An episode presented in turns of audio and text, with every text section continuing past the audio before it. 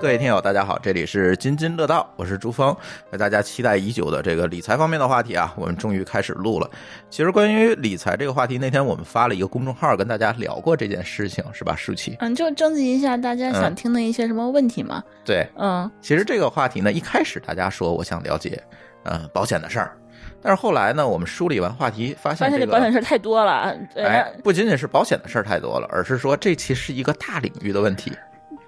对，然后我才知道这保险东西这个属于这个叫什么金融范畴是吧？。对，对啊金融对范畴的话，里头涉及到好多好多，就不光只是说理赔这么买东西，然后就是跟跟嗯上上保险这么一点玩意儿，就是涉及到很多，比如说像类似于呃、资投产配置啊、对投资资啊等呀等这什些么问的嗯题，所以我们只聊保险呢，发现不够，所以我们就准备把这个节目啊做成一个系列，嗯然后这就是咱们这个系列的第一期。嗯，嗯，这个系列呢，我觉得由浅入深，先由浅入深，先保给险小白们先开个头儿，对保险是大家都需要的，而且你肯而且定我会觉接得触是得大到。家都不懂 的，哎，我觉得这几个大家都不太 懂。可能是小白们先需要开首始先会首接先触懂和，需要对到，的先那个 level 比较低一点，对慢慢先对入个门儿，对然后你后面才去考虑一些对更资深的东西啊。对对对，所以第一期我们就先聊一聊保险。今天我们请到了几位嘉宾，第一位就是我们的老朋友 C 哥，哎，大家好，嗯，呃， C 哥在我们之前录了，我今昨天数了一下啊，C 哥录了一共五期节目，都是打酱油这么的吧？多？对你你自个儿都没想到对吧？我给你念一下啊，七十八期就是每逢佳节胖三斤， 哦， C 哥专门作为一个健康管理顾问，然后九十六期、九十八期米大夫聊法律的那个那作两为期，法啊律顾问，对，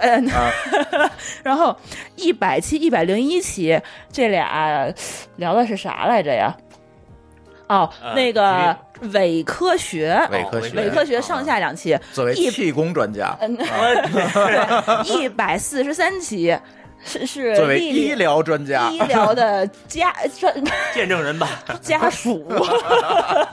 然后所以对 C 哥这次你打算当什么专家？我我我我是专业打酱油的， 我觉得通过这个各个方面的这个专业这个话题来讲，我会发现这个 C 哥是一个博学的人， 这哪个方向他都能够了解一些，都会懂一点，都能聊两句哈。嗯嗯嗯， C 哥，为啥为啥你会乱入了这期节目？对你这期来干嘛来了？ 呃，你一个写代码的因因为我卖过保险，哦，你是一个前从业者，呃对，在一四年吧，嗯，在一四年的时候是我去友邦，呃，做了两年的代理人，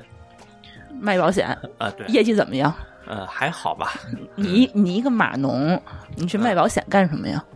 因为当时我觉得我需要了解金融啊，因为当时是，呃，当时旅人网被这个腾讯收购了嘛，收购了之后就想后边我要做什么呢自？ 财富自由了， 财务自由就卖保险去了是吧？是吧？呃，嗯真真达不到。当时就想嘛，就说后边我无论是去创业也好，还是说再换个工作也好，核心问题还是说我应该挣多少钱，或者说创业的话，我这钱该从哪儿挣？那我的核心问题是说我得懂销售，嗯懂销售。嗯那那下个问题就是说我除了除了这个懂销售之外，我还要去有人脉，还要去。懂这个一系列的管理上的这些呃知识，尤其是对销售管理嘛， 嗯，那以这个年龄看，一个外行去学这些东西的话，谁会愿意教你呢？嗯，当时找了一圈，发现，哎，找着了保险公司，保险公司愿意，意 教你。啊，你会发现，其实所有的事情都是一个金融问题、财务问题，对吧？对核心尤其就是创 钱。对，对创业也是，其实对，因为你创业图什么呢？只是为了自我实现吗？那你不图钱好了，你业余你又不是王思聪，啊我操你去做开源项目就好了 嘛，对对啊，嗯对啊， 对啊，对，其实还嗯是对你最后发现的话，你你的困难、你的天花板其实也是这个财务问题。核心是要想清楚，这钱对于我们个人来说到底是意味着什么，嗯对吧？嗯啊，其实去学保险之后，发现也是，就说你要去销售保险，核心也是要解决你的客户他对于钱是怎么看的，嗯他想用钱解决什么问题，或者说他缺多少钱，嗯你怎么用保险来解决他的顾虑？嗯，你会发现这个不是一个普通的码农想到的这个对这这个领域对。哎对对对， 这是一个卖过保险马尔东想的， 对，嗯这个马上这个高度跟我们就不一样了。 对。然后呃，介绍我们的第二位嘉宾庄庄， Hello，大家好。哎，庄庄，我我这个庄庄是 C 哥介绍给我们的朋友，然后呢，C 哥呢一开始给我写了一个庄庄的简历，然后我就惊了，你知道吗？呃，是清华大学毕业的，清华的本硕，本硕，嗯、就是相当于是就是本科和硕士，这都 是在中国最高等学府对出，身的。哎，那你讲讲你为什么又去买保险了？这个我觉得这个这个太太让我觉呃，得这是一奇个怪 long 了， story，我觉 得，嗯，来来来，给大家讲一讲，啊，这个是一个很长的故事。嗯你是不是遇到那个大概几万人问过你这个问题 了？基本上在我卖保险的那个阶段，属于每日一问吧？每嗯日每认识一问个新客户都会问说：“哎，对，然后每日一答，不单单是新客户啊，就是所有的校友都会跨洋打来电话问候你说嗯你是好好的怎么干嘛去想了？的想想不开去买保险去了？对，因为我毕业了之后，实际上在先进的银行，那进了银行呢，大家觉得是一个很正常的转金融的路径。 你好你你本科和硕士是不是就学的这个金融专业？不是，我本科和硕士在清华念的是建筑学院下面的建筑技术系，其实类似于做建筑节能相关的技术，哦工所以科 生呃是一个妥妥的工科生。嗯，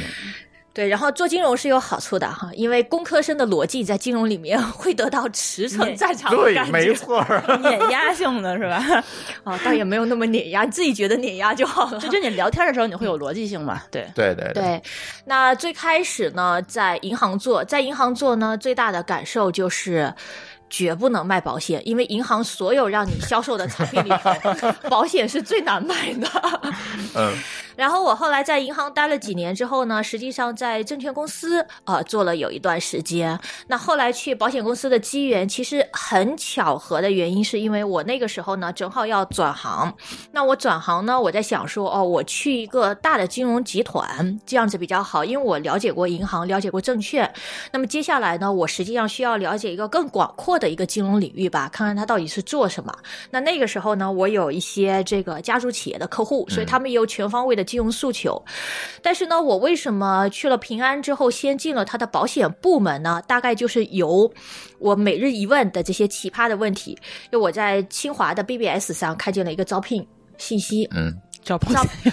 招聘信息里头呢， 对招保险的这个这谁代都理不人。开 眼去 清华的女孩子，你都发帖子，然后最神奇的事情是在于，他不但在清华的 BBS 发帖，然后有一对嗯腿帖的对 说我他去留我去了我去，没有没有，他留的联系邮箱是清华的校友邮箱。哦，那这个人也是清华毕业的，我当时就想，我去看一下哪个不开眼的从清华毕业居然去卖保险 了，所以我就去了。去了之后你呢，就为了先看看这个人去面试的是吗？对我他就想知道是哪个不开眼的在干这个事儿，对对千对然后千万不要让我变成这样的人。对对对，我觉得这跟我的校友从跨洋给我打来这个慰问电话，我后来非常理解 他这们。是一个心 态，对，我说世世界都是轮回哈、一 样的。因为你当年怎么对别人，别人就会怎么对你。嗯，那当然这里面呢，我后来进了这个保险公司呢，也有很大机缘。第一呢，在于说我自己觉得这个产品是我非常不是需他要他的。说服你了吗？后来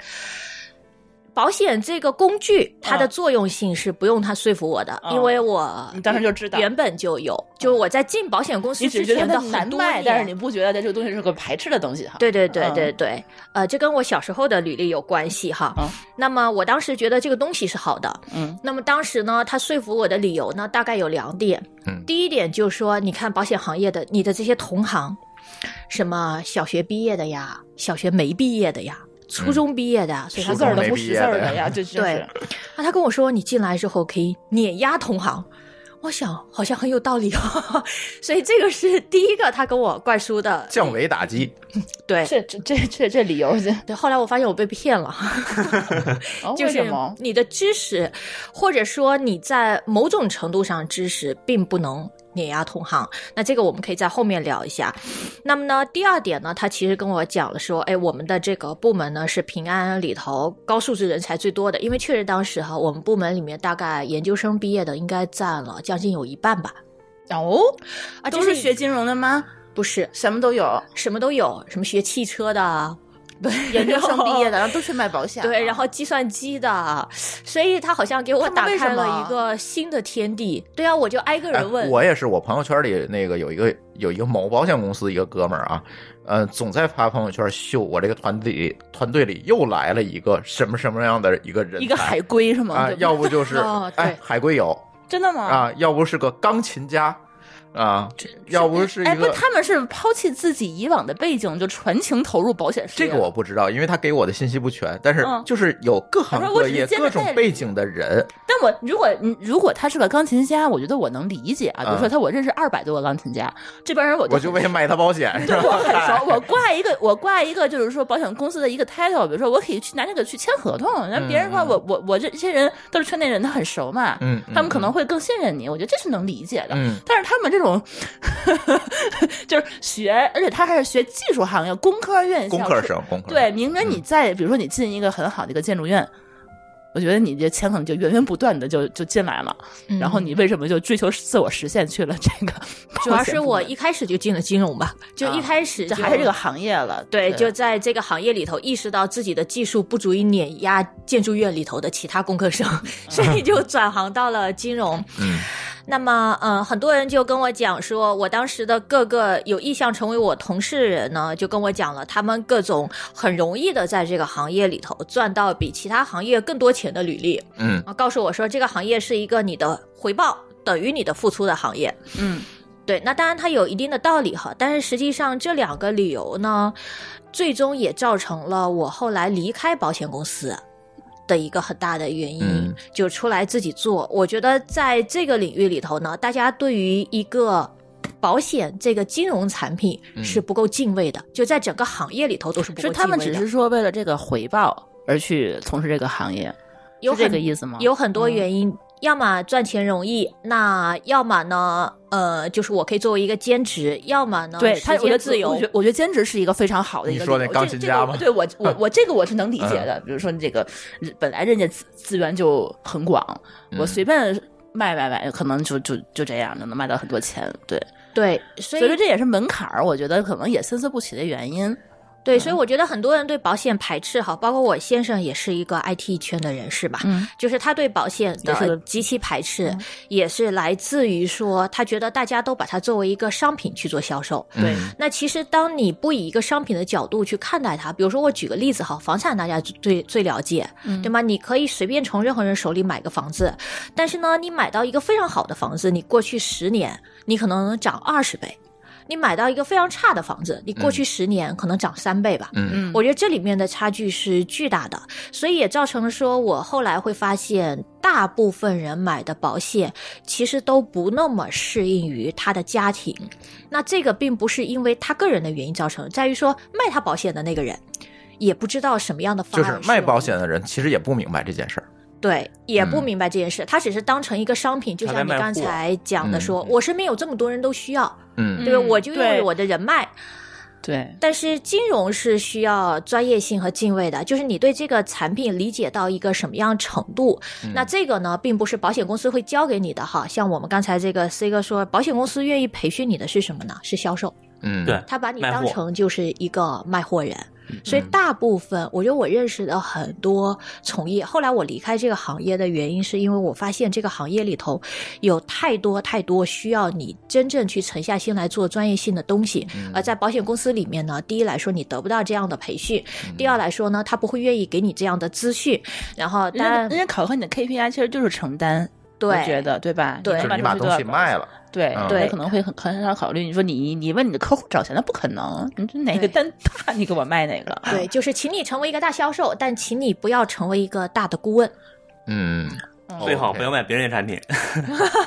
嗯嗯，对。对，嗯大概是。然后，当然我后来呃，这个事情的缘起也是因为后来我父亲生了一场病，所以我由我父亲生的病里头呢，我其实对保险的产品做了一个非常深入的研究。嗯最后就发现我对这件事情的理解呢，有了一个特别颠覆性的认知。包括我后来在给客户做配置的过程当中，我会越来越觉得说，包括我们市面上大家在认为的一些很。关键的因素其实都不是做决定的核心要素。那核心的要素呢，其实都被大多数人所忽略，或者说大多数人都不具备这样的专业能力。嗯嗯嗯，哎，这些遇到的坑一会儿咱再聊。我呃，现在要介绍我们另外一位嘉宾王真。嗨，大家好，哎，王真是跟 C 哥的这个认识的时间更长一些，是吧？呃，前同事吧，只前我在同事友邦时候的就是你同事你卖保险那段时间的同事对吧？对啊嗯，嗯嗯嗯，那为什么人家现在比你做的好呢？嗯他啊他转行写代码去了呗。哦， 嗯这个有一个核心差异是说，像刚才庄庄说的，在这个行业里边钱很近，嗯，那结果是你很容易算得清你这辈子挣多少钱花多少钱。嗯，那但对于一个喜欢创作的这种工程师来说的话，嗯他就没意思了。嗯嗯啊，我我我有点理解你的能理点解了，能对，理你解能能看到理解边际了，对对对你的对人脉可能你能屈指可数，说我知道说我人脉可能就这五百个人，对，我在纸面上能算得出来这个结果。对他们我那每那年我然后薅他们一通羊毛，对，也就这五百五百份儿了，对，呃对啊，嗯嗯。那王真介绍一下自己的经历吧。呃，好的，呃，我跟 C 哥以前是在友邦认识的。我当时进友邦是这个保险公司还是比较神奇的，是因为我我是以前这个保险公司的客户，嗯我要给自己家里人买保险。嗯呃，这个缘起就是跟庄庄有点像，是当时我零八年来到北京，呃，十月份来的，十二月份我儿子肺炎肺炎住院，我先生是呃膝盖的韧带断裂，做手术哎住院。当时对我来说，我就觉得这个 完蛋了，这个天塌 了，是啊 家里就只有忙都两忙个不过来了男听上人去就对因为当时我刚来北京，没有安全感，所以我嗯现在回忆当时我特别迫不及待的找代理人买保险，是为了解决自己内心这种不安全全感嗯对，呃，因为当时我突然发现我先生是那个部队的嘛，他们是公费报销，但是依然嗯很多自费的部分是不能报销的。就是有自费的项目。对，有一万多块钱，嗯就是那个钢钉进口的，嗯嗯是不能报销的。嗯那后来我就想说，我要弥补这个不能报销的部分。当嗯时我就去找我那个保险公司的朋友。后来，呃，在买保险的过程中，他就说：“啊，你这么爱学习，要不然你自己来学习一下吧。” 因为我问了很多啊问题，呃，我发现很多人其实，包括当时我那朋友李宇也刚去嘛，他也没有那么专业，对很多条款，嗯所以我就觉得说，哎，这个可以学习一下。越学习的越深，我会发现自己知不知道的就更多。后来也是因为要换工作的原因，我觉得这件事情也蛮有意思的。呃，当时我的想法也是说，我可以通过这件事情结交更多的朋友，在北嗯京重新开始结交更多的朋友。呃，我觉得自己至少是一个比较善良的、爱学习的人，也可以把自己的专业来告知别人。呃，但是我最近就又离开友邦，也是跟这个有关系。嗯就是我会发现，最后传统的寿险公司，当然我非常感恩友邦这个公司，嗯我觉得嗯它，嗯，我在这边收获了非常多的就是不一样的体验。嗯、但是传统的寿险公司，大家最后可能就真的是变成朋友说的名利场，就是嗯很难真正的站在客户角度为客户来着想，更多的可能是为了追逐荣誉、嗯或者是这个金回报钱，嗯，回报。对对对，我得觉得已经跟我的初心越来越远了。嗯呃，所以当时我也是因为在学习各种那个专业课程的时候遇到了庄庄，然后我们就一拍即合。那现在我也是诺拉的这个合伙人，嗯然后是独立这个就是嗯规划师的这种身份。嗯，同时，我们也就是主动 去做了一些关于财商方面的嗯教育的工作，就希望我们的下一代，嗯，能够早一点接触钱，了解金钱的意义对。，嗯所以你们两个人其实。都不是传统意义上那些卖保险的，对不 对？嗯，我们是从卖保险的成长起来的，你们曾经卖过保险，但是现在还在卖吗？ 还在卖吧？还还算是还在卖保险，嗯因为是吧保险这个产品是金融的基础。嗯对你只要想做资产配置，保险一定是必不可少的一部分嘛。嗯，对所以说你们两个现在是在做什么？就除了卖保险以外，啊，那我大概介绍一下哈，呃，我们两个现在成立的这个机构呢，叫做诺拉家族办公室。那实际上我们有四个核核心的合伙人。那我们成立这个机构的缘由呢，是因为我们有这几年大概十年左右的时间吧，我们服务了数十个就是这样的家族企业的客户。嗯那这些客户呢，包括上市公司和非上市公司。那这个过程当中，其实这些客户呢，帮助我们做了很大的成长。就因为他们本身的身份，就他们整个家族的身份，然后整个家族的产业，然后整个家族的资产，它会变。遍布海内外的各个行业，所以在就是说你是做服务土豪的，对吧？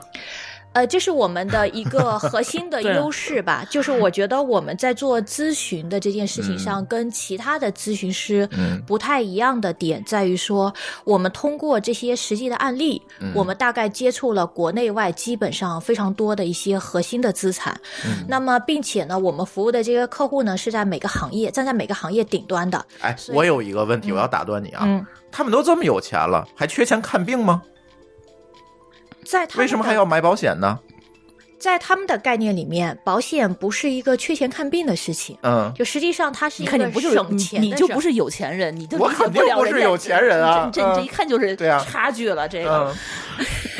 啊、他们感觉呢，这是一件非常省钱的事儿。嗯就对于我的大多数客户来讲，哈，包括一代和二代，因为现在大家知道说整个这疾病的发病率是非常高的一件事情，所以对于他们来说，就是我如果我不生病呢，无非我就存个钱；但是我如果生病的话，尤其对于越有钱的人来说，比如说大部分的这种有钱家族，他生个呃，如果说患个什么恶性肿瘤，他会在三线城市的某个小医院用社保药吗？嗯通常来说不会嗯的，可能不会，嗯对他对可不能对要进口药或者要对靶向药什么的。他一想说，哦，我有还有个上市公司要管理，万一对我不能这挂么了死。了，这公司对我留给儿子呢，怎么办？这儿子还没成年呢。，对，所以通常来讲，他们会问的都几个问题，呃，我应该去美国治啊，还是应该去日本治啊，嗯还是应该去德国治啊？所以说这个时候你就会给他们一个打包的一个方案给他们，对吧？是这意对思吗，？但啊这个治疗的方案呢，通常都是在保险之后，就是哦哦你哦首先来说，你在给他配置保险方案的时候，嗯其实你要想到这块的问题。那对于他们来说的核心诉求就是，呃我每年可能花个十万二十万，嗯但是呢，我解决我未来出国几十万美元到几百万美元的一个治疗费。嗯，啊但是他也不缺这几十万美元或者几百万美元，你都是行业顶尖儿的呀还。是还是缺啊吧？我觉得对，我觉得有钱人之所以成为有钱人，对嗯跟你想的就不一样。他应该是 人他对于所有的利润应该都是非常在乎的一件事情，嗯嗯所以对于所有省钱的方式，我觉得他们可能会他更都是更非常更会在乎看重成本和他利润。们缺的对是现金流，嗯，就是说眼前十万二十万，对我对我来说不是钱。当今天我治病的时候，要从公司拿出这么多钱来，对公司的影响可能就会很大。对，嗯你嗯看朱峰，我觉得你应该嗯就提高一下你的自自己的这个层次啊。嗯，我这不是帮咱听友提问吗？ 不是，这是我我现在不太理解的。其实其实你现在就是你们两个刚才一直说离开保险行业了，但是还是在卖保险。我其实是想知道你这个区别，而就是说你们现在不是在帮友邦卖保险了，是这个意思对吧？是帮对全平台、全行业的所有保险公司都在卖吗？其实我们不能叫做帮哪家公司卖保险哈，哦我觉得我们现在的身份更多是站在客户侧，因为我们了解全行业的保险公司，啊、基本上国内的，包括海外的，像香港、新加坡、英国、美国、加拿大，所以实际上我们可以站在客户的角度呢，更清楚的告诉他说，每个地区的保险公司和保险产品，然后它已经发展到了什么样一个状况，它跟其他地区有什么核心的区别，啊，如果你未来要留学啊，或者如果你未来你的孩子要留学，如果呢你没有这些出国的计划，然后你要在国内养老，你怎么样配置保险产品是一个最好的方案，而不是说，嗯，我是友邦的，所以呢我只给你卖友邦的产品。明白。所以你们明白这个是不是就叫什么保险代理人？有这个词经吗纪、人吧？保险经纪人，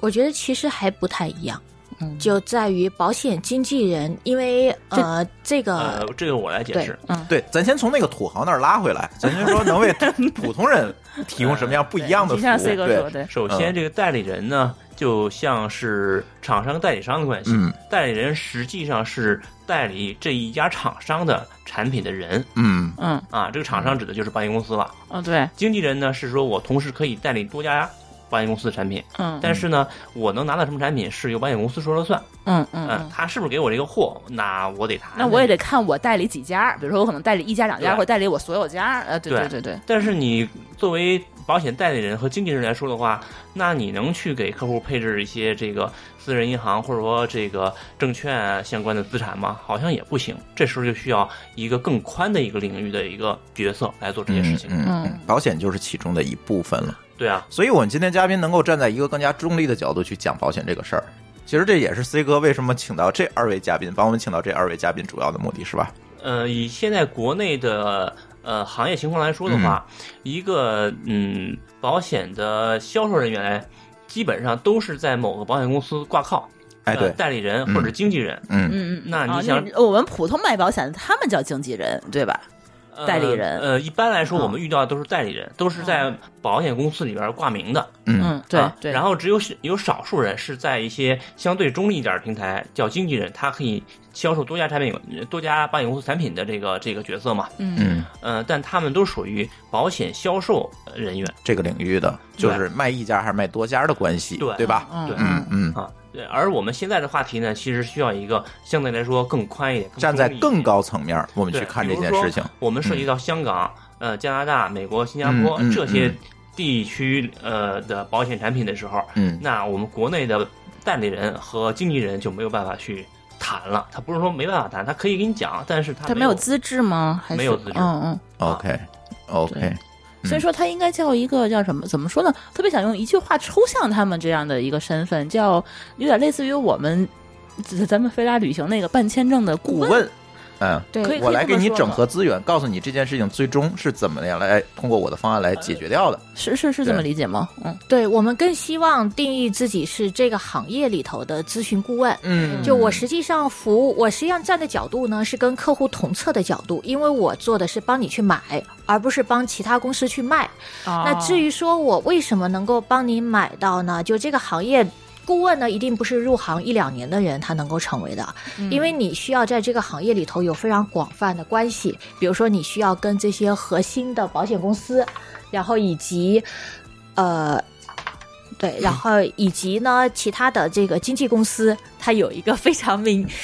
非常好的一个交流，嗯。嗯嗯，OK，也就是是一个顾问的角色了。嗯，那我就明白了为什就么是说 C 哥。你可能不对像这个客户买保险以后到公司这边特别高的一个返利的这种情况，你可能是说你收顾问费，向客户收费，然后人家怎么赚钱咱就不管 了，好不好？对我们不建议客户多付我们点钱的， 如果他觉得我们的顾问非常有价值的话。 对呀、行吧 对呀、啊行吧对呀、对。然后那个，其实呃我们把这个话题引回到这个保险本身啊，嗯刚才说了很多他们在做的事情。那么，呃，在这期节目之前，我们也请呃也请我们听友提了很多的问题。嗯然后我就其实就发现一个特别有意思的现象，嗯就是大家觉得，咱就不说这个，因为他们是顾问哈，咱咱就咱就不那个忌讳这个话题了。所有人几乎都认为卖保险的是骗子，我觉得这是一个行业认知吧，这可能一个人说是骗子，大家可能都都会觉得说啊，那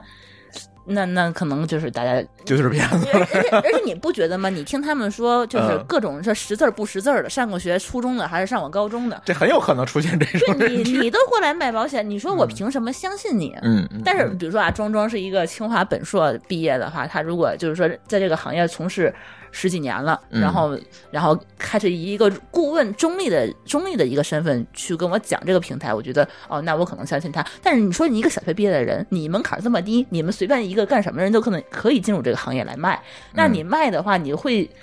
你你这个人我都不可信。嗯，我觉我觉得这大家可能都会有这样的一个感觉啊，庄庄的从业经历里有没有被别人当做过骗子？有啊，思考了两 秒钟，很多吗？呃，我被别人当做骗子呢，可能还跟你刚刚说那种情况不太像。就我被别人当做骗子，是别人问我说：“嗯，你作为一个清华的，你来卖保险，你到底是为什么？”所以他们纷纷产生了一种。你要么就是为钱，要么就是为利。这个行业到底能赚多少钱？这个行业到底能给多少利？他们思想太狭隘了，我觉得。对，哎，他们思想太高了，都在商业的层面上。对我还没有到这种程度。但我觉得刚才说那个其实是一个很普遍的现象，那包括来说，我父母到现在他依然会觉得说卖保险的是个骗子哈。你爸妈也这么觉得啊？对对对，因为我爸妈都是医生护士嘛，所以他们实际上是算是专业人士吧。嗯，然后他们就面临的说，从我小时候几岁到十几岁，哈，到二十岁，他们身边有很多人跟他们推销保险。嗯，那这些人呢、哦对有可能对大这夫个大夫对医生对会对会会有，对，那很多就是小学毕业的，或者说退休的姐姐妹妹，啊没事儿干了，对对，啊去干买保险，对，然嗯后顺带赚点钱。所以我爸妈对保险行业的认知就是，没这挣个行业不是看挣起钱的来嗯来钱很快。嗯但是呢，感觉进这个行业的人呢，都是为了赚钱。一问他们这个东西合同呢，因为他要签很多合同。我爸嗯当时的感觉就是，签这合同感觉就跟签手术同意书似的。但哎是问题 是，对他作容为一易个代入这个，对，他说他作为一个外科医生，他是很专业的外科医生，所以他知道说哦，签手术同意书要就是跟吓唬主你任啊嗯级别的嗯，签一下。他说，但是我感觉我签这手术同意书，对面有可能是个住院医 生，且这件事情我完全不知道。然后我签了很多手术同意书，嗯嗯嗯那 这件事情给他造成了一个非常大的心理阴影。对对对，我我觉得是这样，就是如果对方的认知。呃咱们讲的不是对保险的认知，讲的是对整个的这个世界的认知。如果跟你不在一个水平线上的话，你很难对对方达成信任。你明白吗？比如对面坐的是一个小学毕业的人，其实去跟你聊保险，举个简单例子吧，你像嗯你现在做区块链儿，不也经常被人说骗子吗？呃，我还好，我还好，我不发币，我不发币，我不发 币，对，所以我们还好。其实我也也特别享但受这个，行业就像嗯是骗子，所以对说我你特别享受区块链 这个这个行就业你去做，从事这个行业，你就别人总觉得说，那你即使不发币，你也是个骗子。因为这个行业里绝大多数都是发币的骗子。对，就是哪就你任何一个币，它都是你就不发币，不发币，你干什么？你来干什 么？对呀、你你还能干什么？啊 真是。 这我觉得可能差不多。 对，所以所以所以你父母后来对你有，就是说你不让你干这个，或者是就嗯又或者说让你怎样嘛？你就后来或者说后来理解你了有吗？我父母一般处于说，当别人问他说你女儿是干什么的，我父母会非常斩钉截铁地告诉他说，我女儿在工商银行工作，即使我离开那家机构已经非常非常多年了。 所以，我身不边承这认些这件事儿对叔叔伯伯大概都不知道我曾经有这么一段工作履历。 对，其实我能够理解，就是说这个门槛低，嗯门槛低，因为你想啊，就像刚刚我跟 C 哥说，你你比如说你就朋友圈里头就就最好几个多买保险最多啊，最多嗯两千人嗯或三千人，你把这个这三千人每个人他都认识你，加了你，愿愿意去找你卖保险，你把这些人都吃透了，你每年的其实能赚很多钱，是的，你也没有什么门槛儿，你他可能找你卖一年，他会找你卖很多年，这是自然续保，因为是说嗯寿险合同，呃，国内目前最短的是十年，嗯嗯嗯，啊，那就意味着我出一单，我可以吃十年，虽然后边儿是越吃越少，但它也是有啊。对，所以说我只嗯要保证每个每年可能都能就多认识这么十个人，能在我而这且儿十卖个人在出去十年里都没有挂，嗯挂不挂他们考核嘛，不考核，但是你挂了就没有续保这件事儿了呀。哦，对对对对对，啊那我就得再认识十个人，就这啊就对对 OK 了。对对对就是我我也认识一些就卖保险的朋友，他们一天到晚就吃喝玩乐跟那些客户，多认识点人。然后说哦，难怪卖保险的是我第一个能想到你，嗯嗯。然后我不用再去找别的这个经纪人了，这就这可以做是到了啊。销售套路嘛？你哪公司的销售不都是天天找客户吃喝玩乐吗？嗯，对，所以说你们也不能怪这个行业说是门槛低，它这个确确实是现状就是这样。嗯对，嗯，其对实这个天天跟客户吃喝喝的，反倒是显得好多销售不够专业，这也是为什么被人称为骗子嘛。嗯嗯嗯，啊，他除了这种行为之外，他可能没有更专业的这种方法去把控呃你方法去对传递这对个概对念，对嗯去对，达成他这个销售目的。只能靠喝 酒。呃，有可能， 嗯嗯， 感 OK，觉这说的是银行的贷款套路。 好像差不多是吧？对，因为我觉得其实跟客户吃吃喝喝，或者说我们会非常强调说，即使我们自己哈，我们也需要时刻跟客户在一起，因为你要了解说这个客户的诉求。 嗯，他的诉求呢，并不单单是他今天说我赚多少钱，而是说他对生活真的有什么样的一个期许。但是呢，这只是第一层面，在第二层面上，如果你对本身的这个金融产品和金融制度没有核心的了解的话，那么实际上你即使了解他的诉求之后，给出来的方案嗯也不会是一个核心的合适的方案。嗯，所以我觉得这个是很多的区别吧，就是举个例子哈，就还说我父母当时的那个例子，嗯，他们对于保险呢还算是有个正确的认知，就实际上他会觉得说保险是一个合同。嗯是一个你我签订的协议，但既然说这个东西没有实物资产，就没有个房子摆在那，只是你我签订的协议，那么在签协议的时候，你我是不是该把这个协议的内容讲清楚？对，但是我们会发现说，即使到今天，我们身边很多跟我们介绍保险的人，他也很难把这个合同里头的核心的条款和关键的字眼给大家解释清楚。是他自己也不理解，还是说他就诚心刻意在隐瞒？哎，嗯，他可能不想让你知道那么多。呃是他自己就不明白，还是我就不想让你知道？对两种情况都有嗯，啊。一个是说他自己不理解，因为这里边很大一块是什么？是保险合同开后太长了，然后产品也很复杂，因为看不懂，保险虽然是金融行业的一个基础，但是在法律定义上它是复杂金融产品嗯，啊。然后呢，保险再往上一点是银行储蓄嘛，嗯，相对来说就简单太多了。那对，存钱拿钱就好了嘛。对啊，对啊。那另外一个情况呢，就是说，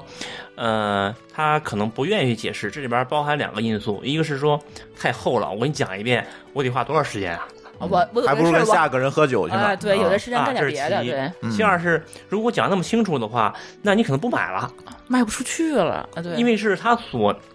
他想销售给你的产品，可能跟你的购买预期并不相符，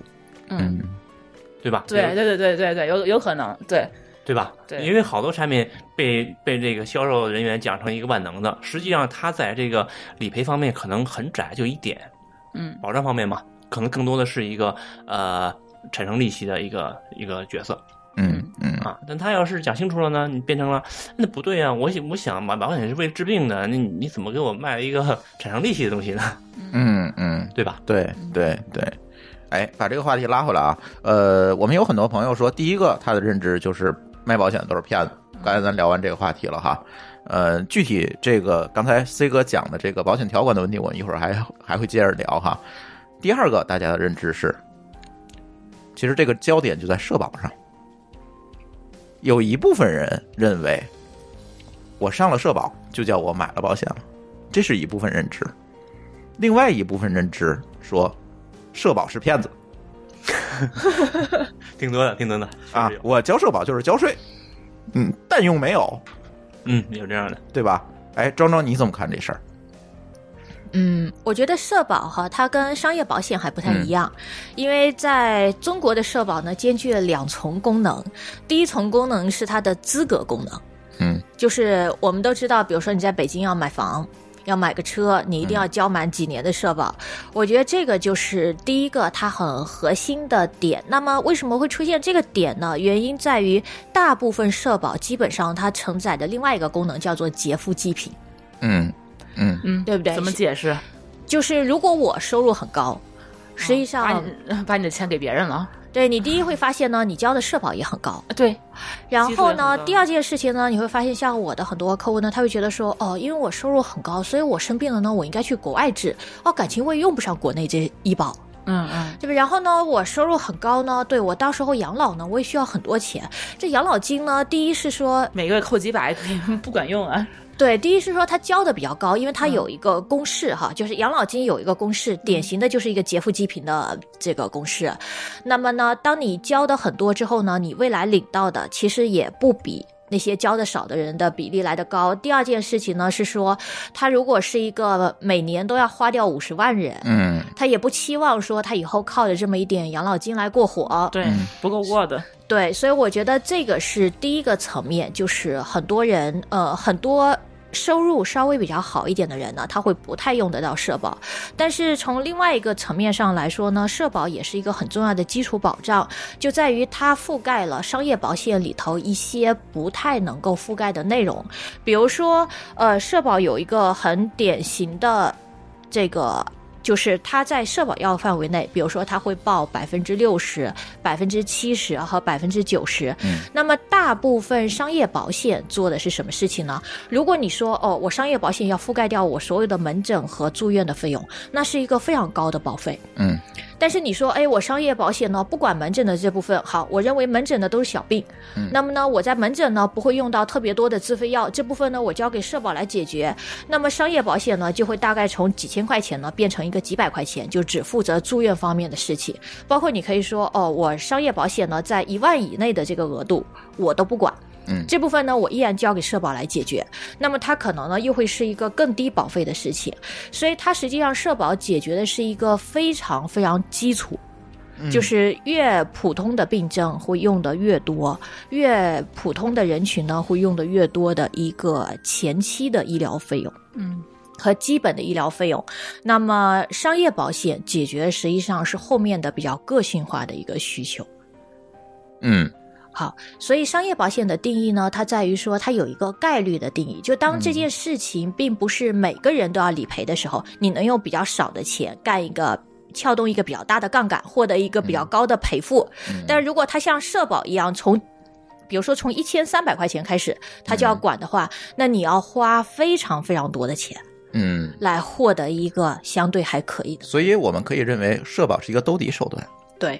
是一个最基础的，你所有的保险的基础应该就是跟医疗有关的保险哈，这个基础应该就是你首先要有社保，对否则的话你的商保会非常非常贵。对，是吗？而且没有这种商保，就商保不涉及到基不会础兜兜的赔付。对，啊啊，对，嗯如果有的话，那非常贵。我就举个例子，比如说像高端医疗管所有的住院和门诊，国内最便宜的，应该目前是平安的一款高端医疗，就私立医院啊、自费药你都可以去。一年呢，对于三十多岁人来说，大概一万左右的一个嗯费就用，很便宜了。嗯对，这已经是非常便宜的一个状况。但是，我们就讲一件事情，就是如果你说，哎，我门诊不管，嗯我只管住院，并且呢，住院的一万块钱以内不管。那么我可以去，比如说三甲医院的这些像老干部病房区啊、特需病房啊嗯这些住院，那么一年大概几百块钱到几千块钱的都有，就你嗯就不用是一个上万的额度。嗯嗯，就是你想兜那个底，可能你要花更多。如果尤其是在你非常年轻的情况下，可能门诊区就是小病，对，对你那一一年你可能也就花几百块钱，对，我你还就不花比一这万保块钱费还便宜呢。对呃你就比没比啊那啥，可能你能换一个比较好的就医条件是吧？但是其实这个对性价因为比这根本用不到，我也不对会说有这身，像我身体很健康，一天到晚也不去医院的，可能会嗯觉得这个。买这个这么贵的这个，你刚才说那叫什么险什么的，嗯就觉得嗯没对，高端医疗就是对拿钱换服务的。拿钱换服务，其实对能理解，它就是买服务的这钱，这时候嗯我是不对是觉得我就是只要上个社保，其实就就够了，嗯对？吧？嗯嗯，就是社保一定是一个兜底的手段嘛。对，但就是社保还是得上哈，社保不能不上，对吧？你要不上的话，哎，有啊什么后果很吗？很多朋友不上社保，他就觉得我不相信这事儿呃，啊。这呃对。这对吧我我我们认识很多人，我们就主是播里就有一位，呃，嗯，不不不要提名字啊，就是他们不不光是一位，就是我们之前也认识这样好多朋友，就说这个，因为他这个，我觉得在有一有几年，就咱们零几年到一几年，就嗯刚开始那阵儿，就是那个时候，咱们天津创业还没有说强制大家必对须得对上社对，保，零五年之前是不强制对的，，嗯甚至大家今天想可以不不是不止零五年，我觉得咱们公司当时被卖之前，一零年之前，咱对们他都没有就说没有在制强的制上全的上，公公司一对，般是为了节省对这对个对这个这个成本，就不给大家上。然后大家一开始就说我要求就不上，为什么不上呢？我觉得这好像是叫什么国家税。他觉得是这个意思，就是说嗯我、我给国相当于就变相交税嘛，就有有好多是这样的一一个思维，对的或者对的还有人就是说我现在上的这些社保其实就是给现在退休那些老年人发的退休工资，嗯对，养有老的养老金就是这样 的。就是这样的哈，就拿我现在交的钱去养我妈妈，对，如果从这个角度上来说，那其实还是应该上的， 因为你养的是那你你妈妈直接把钱给你妈妈不就完了吗？对啊，嗯对，我觉得养老金的亏空现在是每个国家呢，它都不得不面对的一个问题。尤其嗯当我们进入老龄化了之后，但我觉得社保是一个制度的前提，就在于它是一种国家信用。 嗯就它作为国家信用是说，我们现在面临的这样的困难，但是呢，需要国家来解决，我们只是不知道国家用什么样的方式来解决。但是这是而国已家责任的一部分。对，所以对我觉得它并不是一个会轻易破产的东西，因为如果国家信用轻易破产，大家就想我们现在在银行存钱，嗯，其实奔的是什么？嗯，不也是国家信用吗？对，对对吧有道理。那包括对我，买房子，嗯就如果这个国家连养老金都发不出来，我觉得大概嗯，从贫富比例上来说，需要养老金的人在中国应该占大多数。对呃，这些人相对都是比较容易揭竿而起以及被 煽动的吧，对，所以我觉得很难有这种状况。那么这些就影响社会稳定了。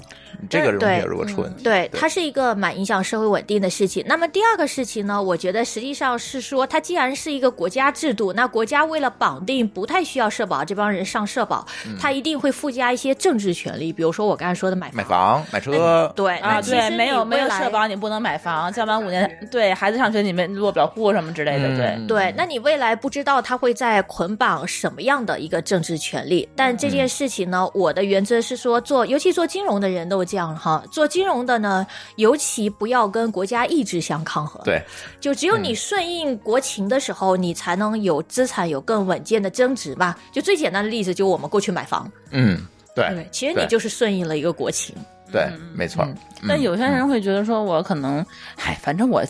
铁了头要移民了，我就不上这个社保了。你觉一得定可以取出来吧？可以吗？嗯，我觉得如果说我真的明年要移民了，嗯那你说我今年不想上这个社保，我觉得也没什么。嗯，就那就移民呗，因为你到，比如说你移民到美国之后，美国有让你每天要勾选的商业保险啊，对你去那边买嘛，嗯，对，对就是买一美国样社的。保吗？一 样。你到那那边边还是要上 社确上保实，其险实，在的。国外，我听说他们大部分的工资收入都是去交保险，啊比咱们国内的收就是交的比例其实高很多。国外的保费是很贵的，嗯嗯呃呃，他们公司给交吗？我也不知道啊。但是我知道狗说他好像说有百分之三四十吧，四五十的收入嗯都是交保险啊甭管谁啊交，不都都是自己挣的吗？对，反对，正就是他交们多少的问题嘛。对啊，对，呃，其实这个问题是这样，特别有意思的一个情况，就是其实可能我们很多的听友都不知道，美国是嗯没有全民医保的，是是吗？那他们保险就只能是自己去交呗，只能是商业保险，就找就你是们这样的代理人。不是啊不嗯是公司给他交，公司雇主啊啊去交。哦，如果你没有，有工作，那你就没有保险呗。你就没有保险，嗯嗯对，会有对这个情况，你也可以而且非常非常贵。自己交也行，就是就是非常非常，即便是雇主给你交，也是非常非常贵的。所以很多的美国人是没有保险的。嗯你记得霍师傅前两年去钓鱼吗？嗯，不记得了。跟一群美国人去那个去一个偏远地区钓鱼哦他，们拉肚子怎么办呢？对，然后那些美国人就非常担 心，吃饭说啊万一吃坏了，这儿就是很边缘嘛，说我只能叫医疗直升机来，但是我并没有医保，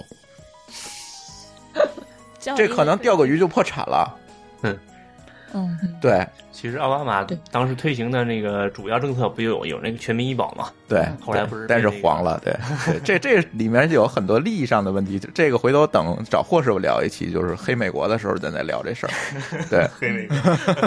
所以说这些没有上社保的他们人也很担心自己会生病，那当然了，对吧？他可能就感是冒发个烧什就么的，咱咱就不说美国人，就咱周围的人，很多人很多朋友不上社保，是因为他不会有事儿，他不发他不生病，他不感冒不发烧，啊对他觉得他他年轻力壮，不吃草会的有吗事 儿。吃草他也会中毒啊， 他对吗？嗯对那那你说会不会这些人就不上社保的人，就是说一旦真的是有事儿，他不去看去，对吧？他可能觉得自个 儿嗯为自己扛的过去生命是吧负责嘛，对吧？ 就是对，觉得可能就没有没有保社保什么的，对对对对一说话对，就所以今天节目第一个观点就是，大家还是社保，还是你是一个门槛儿，就是你必须要上的嗯一个东西，然后我们可能才会聊到商保其他的这个保险门类。这嗯上社保的话，比如说上最低限度和还是说全额都 OK 吧？还是会有怎样？嗯，作为一个创业人员来说，一般都给自己上最低限度就的。我们都是最低限， 那嗯个，但是作为一个我们公共这个节目来讲，我们一定要告诉大家，你一定要依法缴纳社保啊！ 一般情况下是我依法一般情况下我们是给员工对我们给员工都是依法全缴纳额，，对我们自个儿上个最低 的，因为我们工资 低啊，对，因为 你社保是跟工资相挂钩的。对对对，没错儿。所以所以这这个社保话题不聊了，咱接着聊商保。商保这里呢，其实就又提到一个问题，我们很多的听友提到第三个问题，刚才第一个问题是这个呃社保的问题，第二个问题呢是这个呃保险 这个卖保险都是骗子的问题，第三个最热门的问题其实就是我如果买了伤害保险，你们会不会不赔我了？你们赖账了，跑路了，不干了啊？比如说买我买了十份保险，对吧？然后我出事儿了，你觉得这个我买保险太多了，我赔不起了，你会不会找我麻烦？想尽各种方法不赔我了？这个是有四五位听友留言说怎么应对这个拒赔的问题。有一个叫豆四的这个嗯听友给我们反馈，买保险是如何避免出现交钱容易理赔难的情况？哎，嗯，OK，这个问题呢，其实很有意思啊。嗯很多人都会问我们说，哎，我如何应对保险公司的这个问题？嗯实际上，我们会经常跟他讲说，交钱容易理赔难这件事情是你的销售人员和顾问造成的问题。跟保险公司没关系吗？对，就包括来讲，我们 我们大多数客户在我们这边做这个保险的方案，包括最后在实施的过程当中，其实他的体会是另外一个极端。嗯，他体会是说，我要交个钱买份保险，怎么这么难？嗯所以我觉得这几为年， 对，所以其实保险公司它买保险哈有很严不格是交的钱就流好了程吗，？体检得体检，我知道这很麻烦。对对对，就是体检和健康的告知呢，这是一件非常麻烦的事情。就我在。我大概做了十多年的金融嘛，我觉得我几乎没有碰见我任何一个成人的保险客户，就从二十多岁到三十多岁到四十多岁到五十多岁，不用去保险公司体检就能够买到，比如说重疾险和寿险的状况。嗯但是呢，我身边经常会比比皆是的朋友跟我说，我当年买保险的时候真的没有去体检过，因为那个代理人跟我说不用去体检就可以。那我经常问他一个问题说，这句话写在合同里了吗？嗯写在你跟他协议里了吗？他说没有啊，他就这么一说。嗯，那就买吗？但是协议里有没有要求你必须要体检呢？协议里有健康告知啊，嗯所以我那那我会问他说：“那你看见你合同里头那一份你签了字的健康告知表格吗？”他说：“还有这种东西吗嗯哎，那那我就想问他，如果没有去体检，然后他已经签过了，就买这份保险有什么后果没有？？”有后果啊，就就是拒是赔啊。如果对，如果你身体有问题，但是呢，你在签合同的时候，我没有在健康告知栏里头告知，因为健康嗯告知是每份保险合同后面都会覆盖的一个非常详细的身体询问。嗯 包括问你有没有心血管方面的问题啊，有没有消化道方面的问题啊，然后你五年内有没有做过手术啊，然后有没有去门诊啊，两年内有没有去过门诊啊，以及你的祖上。有没有各种遗传病史？然后包括你有没有甲状腺结节啊？然后女生你要回答说有没有乳腺增生啊？然后你曾经生孩子的时候，孩子有没有早产过啊？你生孩子的时候有没有出现什么妊娠期的糖尿病啊？总之有一系列基本上涵盖三百六十度的这个健康告知的问题。嗯所有人买保险，你都会在那签个字，而啊这份你签字完的协议是附在合同后面的，也就是说，它是一份你的真实告知。保险公司是依据你的真实告知给你下的这份保单，所以保险条款里头有一条叫做你故意虚误。叫做误告知，还是说你故意不告知保险公司你的真实状况？这种问题呢，叫做骗保。那骗保 大家大家可以去看，就国对内看保险刑法的就可合以同了嘛 所以说我没有我没有体检就就就就有宪法的关系， 宪法的事儿了是吧？刑法，刑法 不是宪法， 这个呢，既不用看刑法哈，也不用看宪法，这这可能只是一个经 济法。这这这是这样的，就说需要坐牢吗？这打官司这个上面写的很清楚，叫如实告知，嗯就说你如实告知了，符合条件就可以承保。但是如果你如实告知有问题，可能需要嗯体检才能承保。哦 OK，嗯对，所以它是一个骗保。那么骗保里头哈，我们比如说还举以国内最大的保险公司哈，比如说平安啊这样的一家来举例，它的条款里头就会说呢，如果你涉及骗保的话，第一来说，在任何时候我保险公司可以解除合同，并且我可以不退还你保险费的。嗯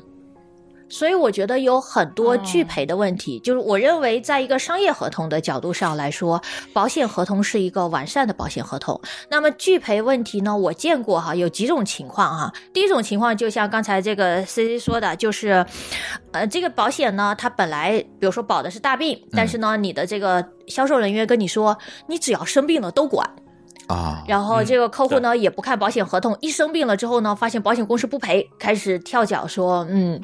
保险公司是骗人的。我觉得这是第一种情况。第二种情况就这几年，包括在香港保险上，经常有人会拿这个来说事儿哈。其实，在香港和国内都很普遍，就是你在投保的时候告诉保险公司，我什么问题都没有，或者呢，我甚至有客户呢，他告诉了销售人员说，我有这个一二三个问题，最后发现他健康告知里头什么都没有，销售人员自动帮他抹掉了。隐瞒了，告诉那你那说，这不能你说用我提我的问题吧？这个这销售帮我得承承担这个叫什么法律责任是吧？ 但是你的你合没有同，证据，你的合对啊同你签字了，对啊你签了你回你执了，签字是没有的，对嗯你签了回执了，就代表说我认同这头这份合同里头我的所有签字内容。天哪， 我可能根本就不会仔细去看它。对，对所以我觉得这个是一个专业素养的问题哈。对那后期可能就会出现各种理赔啊等等一系列问题。那我觉得第三个说保险公司经常会拒赔的人员呢，在于他会看见网上很多的案例，这些嗯案例呢，基本上来说只截一个片面。比如说这案例会说这个人买了保险，但实际上他既不会说这个人买了什么保险。那也不会说呢，这个人买的保险是在什么时候买的，也不会说这个人是因为什么原因挂的，嗯或者他挂的原因里面有很多细节的问题啊，最终大家就会得出来一个结论。因为我觉得负面消息最容易传播嘛，就当有啊一个对对人对跟你说，对你看那家保险公司特别没天良的，对，他所有竟然人不都赔。有有有共情心理的人就都出来了。对，然后所有人就会一块开始说，哇，我就说嘛，保险公司都骗人的他。们本身这就有 立场已经在对，脑子首先里面了那个对保险的这个销售人员就是个骗子，然后又看到了这么多案例，嗯，然后就是呃出现了一个推论，你看保险公司跟他们是一伙儿，他们都是骗子。 对，然后各家保险公司还会互相 PK，比如说出了一个友邦拒赔的案例呢，其他保险公司的人呢，他不会研究这个案例的真实性，他会先开始引用，然后呢加一句注释说，你看友邦是个骗子，所以你买保险要来我们公司。嗨，这何必呢？互相拆那你台。说黑的不都是整个行业吗？这个 那很多人不觉得吗？嗯嗯嗯，我是平安黑友邦，友邦黑什么太平洋，他们又轮着黑这个是例子来回。对，所以说最后那大家都不敢去买保险了。 对，所以我觉得这个问题更多是由于这个顾问嗯他本身的专业性嗯和责任性，所以我一直强调说，在任何金融行业其实都是一样的。嗯，就包括来说，我们买银行的理理财，基金然后我去做嗯投资基金，那你怎么判断说这个基金好与不好？前提第一步就是你需要找到这个行业里头非常专业、嗯，负责任且资深的。我觉得嗯负责任是第一位，专业是第二位。哎，我觉得对这个这个问题就是就有点大了啊。这个一般情况下，像我们这这等普通良民，我怎么才能找到这个专业又负责任的这个行业内的这个人？比如说，我们一上就北上广深，我们大城市还好，我认识 C 哥，我就认识你，所以说我能嗯找到你。但我们还是这个斗四这个这个听友跟我们说，那你说像我们这种八九线的小城市怎还么包，九仙啊，天哪！ 或者我怎么办？我怎么 办？小县城嘛，呃，对，嗯这这些我想买保险的话，我也不认识这些人，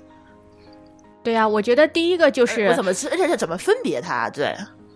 嗯，分别它呢，呃，我倒是有几个方式哈。我我觉得首先来说，认识专业人士呢，它是一个相对来说比较容易的一件事情。就第一，再说，比如说大城市，我们总是有一条线，对吧？从这个 C 哥链接到我们这边，嗯那。呃，如果你知道了之后呢，其实很多会有网上的平台，那包括来说，我们也都有嘛，所以你可以通过网上去找这个人咨询。那我觉得判断一个人相对来说还比较专业呢，从保险这个事情上来说，有几个基本的要素。嗯我一般来说会通过这个方式去跟同业沟通。第一个基本要素就是，好，你能不能把这个合同从头到尾跟我讲一遍？你给我详细的解释我一我遍，不看，哎我让你给我念一遍，是那意思吗？或者需要解释的。解释 对就是要让你需要明白。解释对，因为合同里头会有很多专业术语。嗯包括你会有很多问题，比如说像很多人会问说免责条款，你跟我讲讲这个事情，嗯嗯对不对？就是把合同从头到尾讲一遍。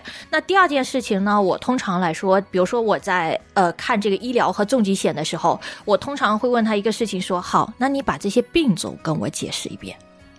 你告诉我说你要买呃，你要卖我一份重疾险，我发生重大疾病的时候我可以理赔。请问，好，如果我恶性肿瘤了，什么情况下我可以理赔？怎么理赔？怎么拿到这笔钱？然后以及说，哈，我瘫痪了，我中风了，我什么情况下可以发生理赔？我觉得第二个方法是一个非常核心的方法，就在于我用这种方法，我觉得行业里面大概百分之九十九点九的人嗯都讲不清楚。啊，所以就是卖给你一份重疾险的人呢，他自己都不知道你在什么情况下能够获得理赔。那你说客户经常发生说，啊，为什么我得病了却赔不了？这是一件很正常的事儿。啊，他呃，对他可能也没有办法帮你去分析你的情况。因为他自己就不了解，对，这个是很他卖给你的时候，你们谁也不知道一个，蒙着眼卖，一个蒙着眼买，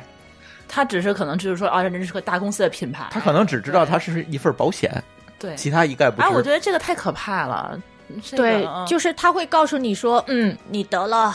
恶性肿瘤、心脏病、啊中都是风可以啊赔，然后肾衰竭等等都可以赔，但这里面有很多赔的情况和很多不赔的情况。嗯所以我自己就是经历过这个很大的痛苦嘛，因为我父亲就是得了中风，嗯，完全不符合保险理赔的条件，一分钱都没有赔啊他到。为什么他为什么不不符合？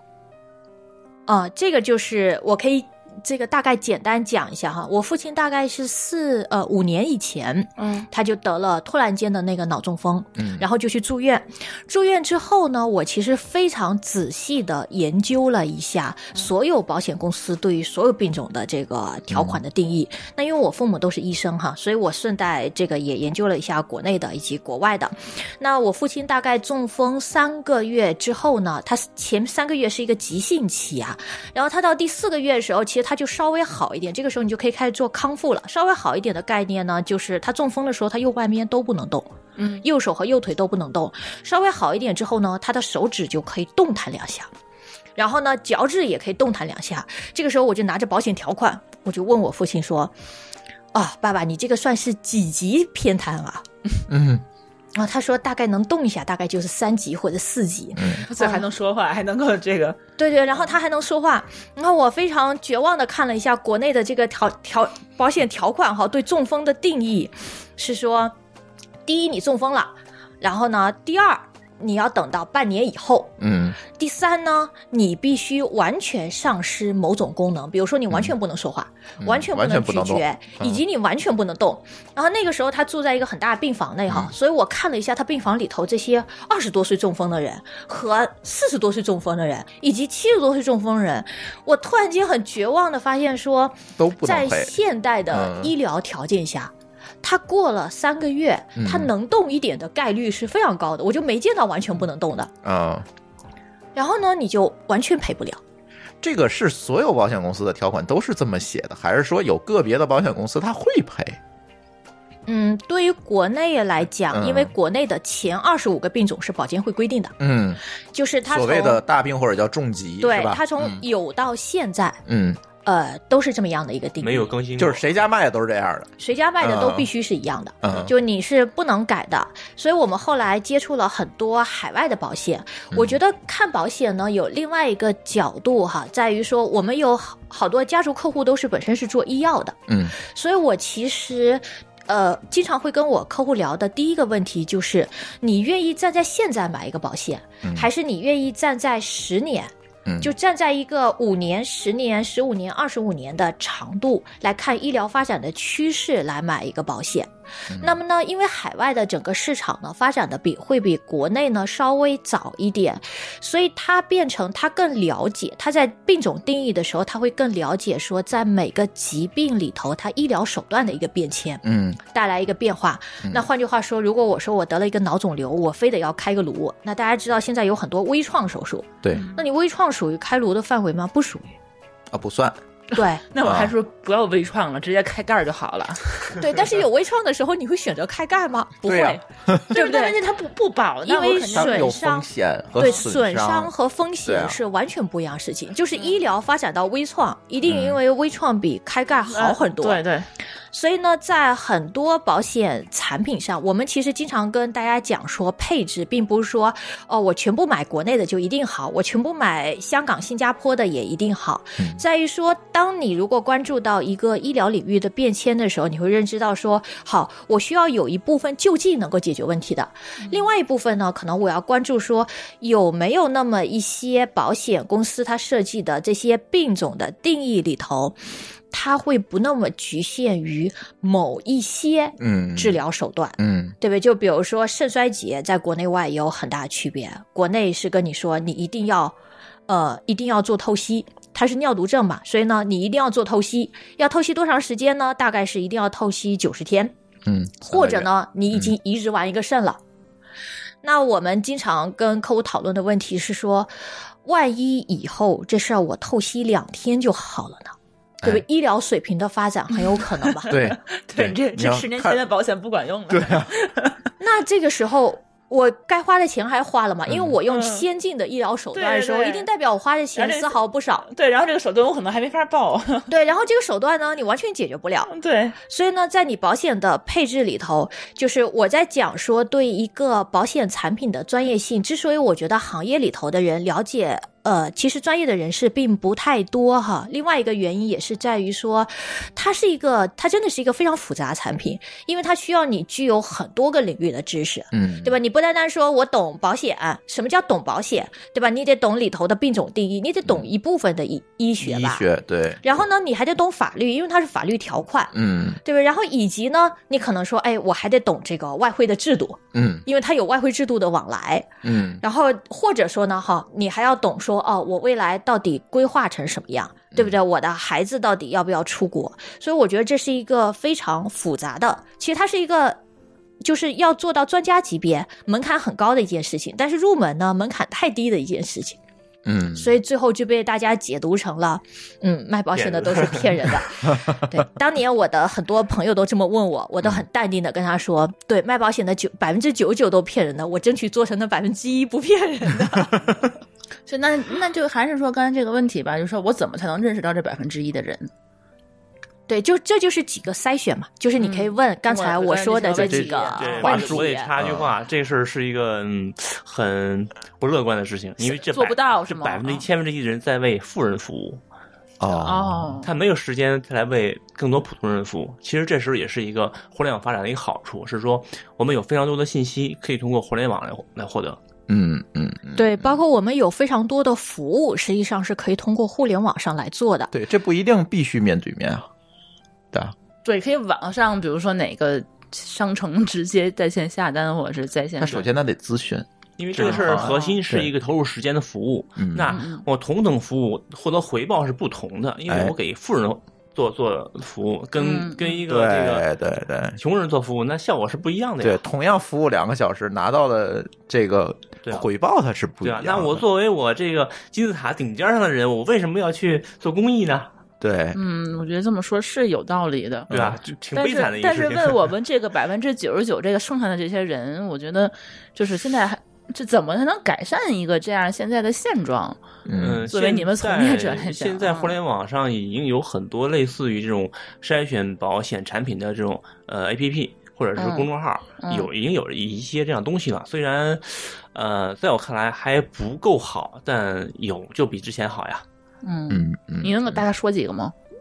我没记住名字，因为、哦哦因为 OK 在我看来，嗯、 我自己知道怎么选就好 了。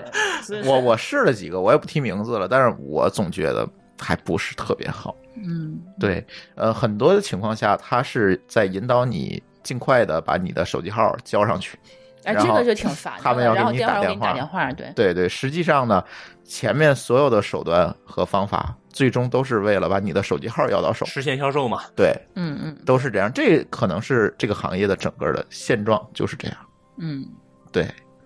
对，所以我倒是觉得，我不知道庄庄他们有没有这种服务，就是我宁愿说我单独交一些咨询费，我问清楚你，你给我把我我现在情况先跟我对我为这个梳理一下咨啊询和这个方案的制定付费，可能交几百几千，我觉得这都不重要，重要的是我将来。遇到理赔等等一系列的问题时候，我不会发生不确定的风险。那么比起理赔的那大几十万、几百万，那可能这就是小钱儿了。嗯对对，所以我觉得这件事情的核心是我们国人到底能不能建立起来为服务买单的这个意识。嗯，其实是这样，如果大家每一个人都有意识，说我能够为服务买单，那这个行业那百分之九十九的神经病就自然的被过滤了。其实大部分人的想法还是说我为产品买单，对咨询服务是免费的。是，你但你其实这对是有问题的嘛？啊对，其实我觉得应该、对这个这个其实是问题还蛮严重的，因为对这也也也付出了时间，对也付出了脑力劳动。我要这个时间，我跟你说，我觉得也得也得明白为什么他那个就卖保险的人员就愿意少跟你解释两句。对他要，我现在瞬间对啊明白了，因为人的时间你不。会为这个时间付费啊对？你可能你跟他解释半天，他不 买了，然后、对啊然后你又不是说多大的单，然后我还给你浪费了好几天的时间，我还不如去服务那些富人。嗯，，对，富人反而会有为服务付费的意识。嗯，对，我觉得对也有这个道理。对对，其实大家更有共识的为服务付费的行业是法律咨询嘛，对我觉吧得对这就是按小时来收费对，，但实际上我们现实生活中知道的是，有太多人去找律师问事儿，问个事儿啊就不当事儿，就哎就去问了。我那个律师朋友已经快疯了，你知道吗？天天发朋友圈就是没别的事儿，你看他他发的每一条朋友圈都是说。我咨询是要付费的，请不要在朋友圈里问我问题。每天就上次咱们那个米律师做完咱那节目也是，然后一天到晚在朋友圈在那儿骂街，就是我们听友好多人可能也嗯就缠着他，每天晚上聊到半夜好几点那种，然后他睡不着觉。我觉得这个这个，我觉得还是应该是有一个现在大家还是要建立起来这个意对识。对对对嗯对，因为说明听众很热情呃，你对你马上就会遇到了。 啊！对，因为我们本身，嗯，我个人本身在在行上是有这个挂的这个话题嘛，嗯那我觉得我是我其实非常喜欢说现在一些这些所谓的这些顾问的平台哈，嗯就顾问的平台呢，它其实有两个比较大的好处。第一个大好处呢，在于它透明，就是你的。大部分的顾问呢都会在上面对，并且呢，每个顾问呢有咨询之后呢，大家的打分，对就我们虽然不知道就到底那个有没有拖哈，以及说拖有多少，但我觉得它至少提供了一个筛选的平台，嗯，就是你可以而且去还有一试个对，还有一个评价的平台，一个方式。对，有一个评价的平台。那第二点呢，我确实很认同主持人说的哈，就是我觉得为咨询付费这件事情呢，其实是我们做顾问里头，我们觉得自己最核心的价值所在。就我的价值并不在于说，比如说呃，我的客户从我这边买了一个平安的保险，或者他买了一个工行的理财，嗯他能够比他去他自己去平安买保险，比如便宜个百分之二十嗯，或者比他自己去工行买理财，对吧？这个理财产品其呢实这高真的个不百分重之一，要，你买的是一个对保障。对，我觉得并不在于说我们能够节省这一块，嗯对而而在于说我们以我们的经验，我们真的能够跟大家讲清楚说，好，你在你自己的这个方案里头呢，第一来说你要配多少。比如说这个大的公司的，然后呢，第二呢，你要配多少小的公司的，第三呢，你要配多少重疾险、多少意外险，可能这整个方案组合比你蒙着头去买一家公司的产品，它本身就是一个效能的提高，就它本身可能节省了百分之二十的成本。或百分之三十的成本。那所以我觉得这个是咨询很大的价值，而不在于说你拿到我咨询方案了之后跟我说我自己去买和在你这买有什么区别？那我觉得都可以的。嗯嗯嗯， ，OK，对，嗯，其实这里就是刚才我们说到这么多为服务付费啊等等这些事情，但是还是想请我们的嘉宾庄庄给我们聊一聊，就是我到底在实际的操作当中，我到底应该怎么做这个保险的配置？其实咱聊了这么多。大家可能都认为是虚的，大家更想听说，我怎么到底我应该怎么买保险，买什么样的保险才能可以对我构成一个保障？行，我这个有听友提问了啊，啊我我先我先念一下啊，就是叫什么 YYLG，嗯就我们这名字，就保险，就是有什么购买渠道，他也是说这个呃想绕过这些不靠谱的这个呃保险的这些业务员们，然后说相同的险种如何选择保险公司，这有什么选择的依据和哪些指标？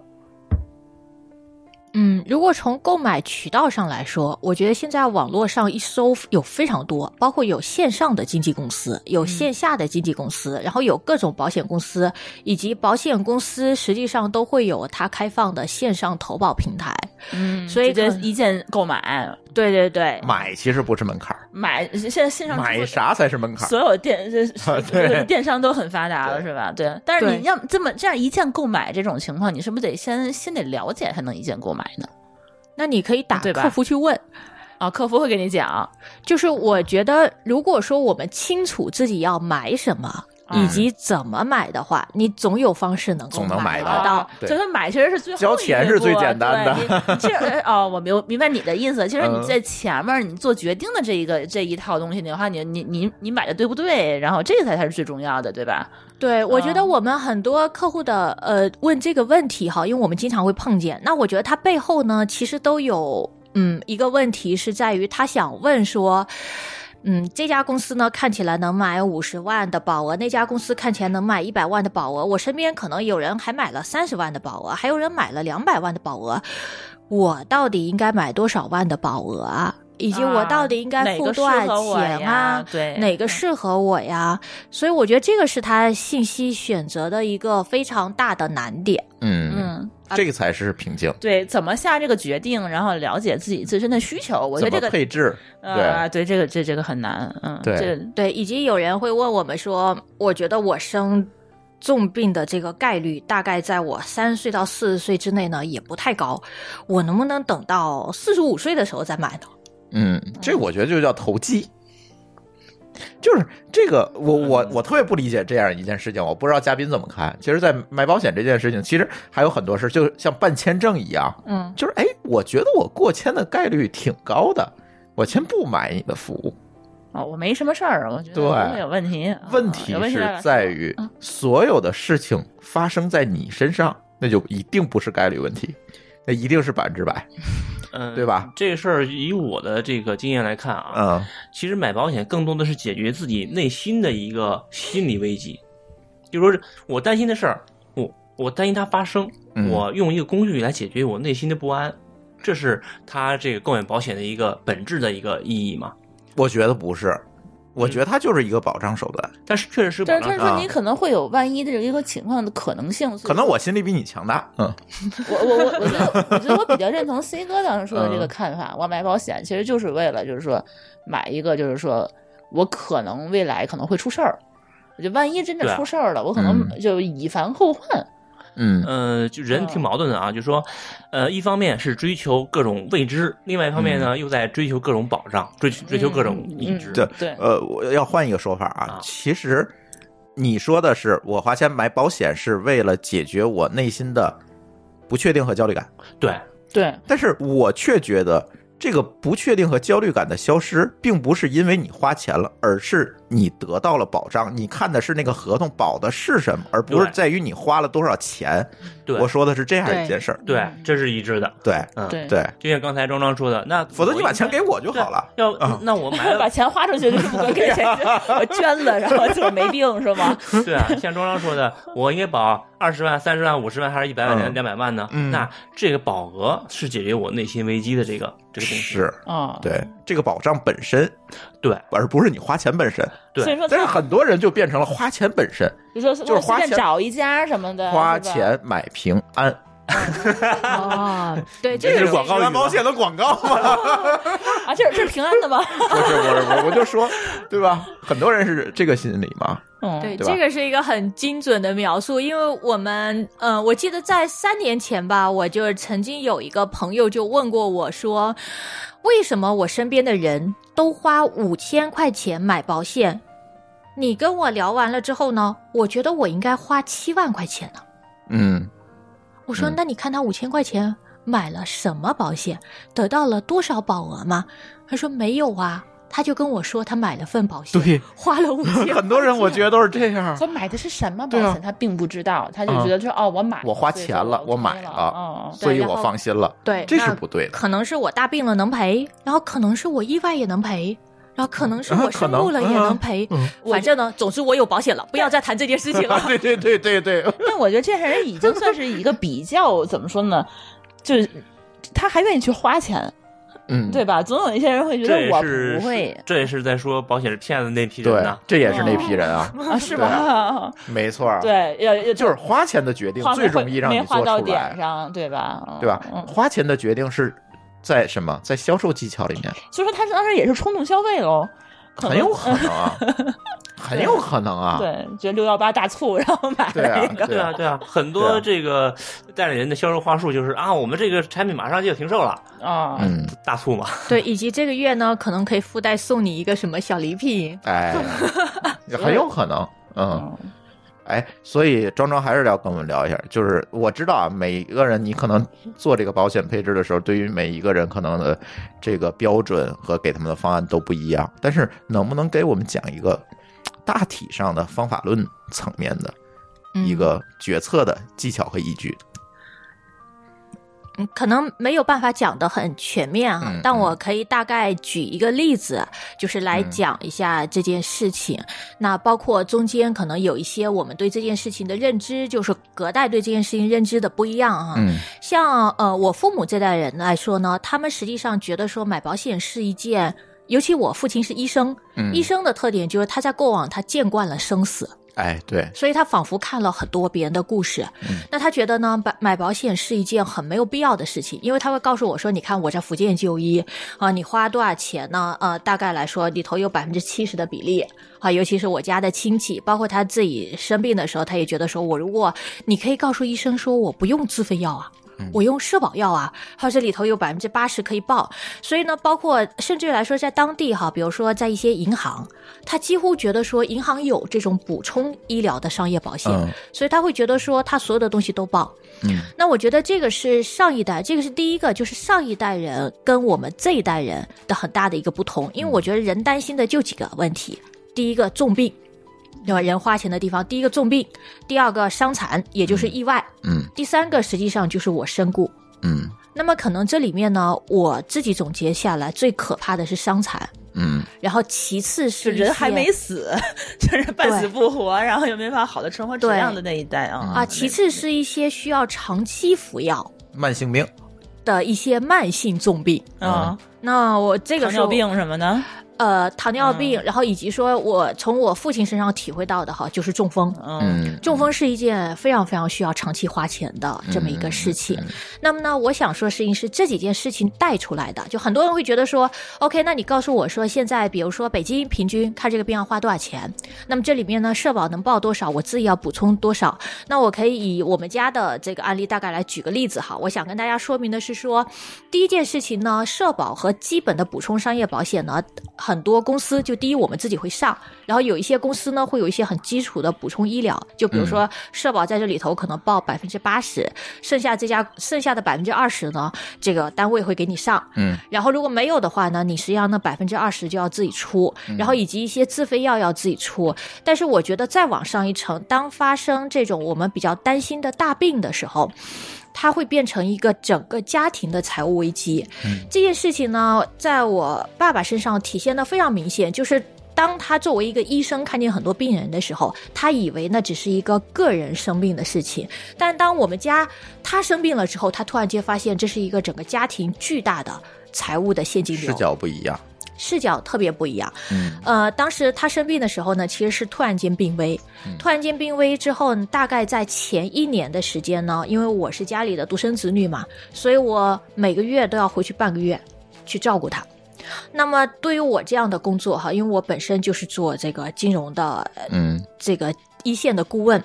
那对于我的工作来说呢，一旦我每个月我停掉半个月的工作对，那基本上收入就没有钱了对，不是按百分之五十下降啊，对通常是按百分之七十下降，是因为你其他时候约到时嗯跟间进没没法对跟进了，嗯你没法跟进，这个是第一个很大的损嗯失。第二个事情是说呢，当时他重病，重病之后呢，我们家面临的第一个问题就是要换房，因为他瘫痪了。我们家以前是楼房，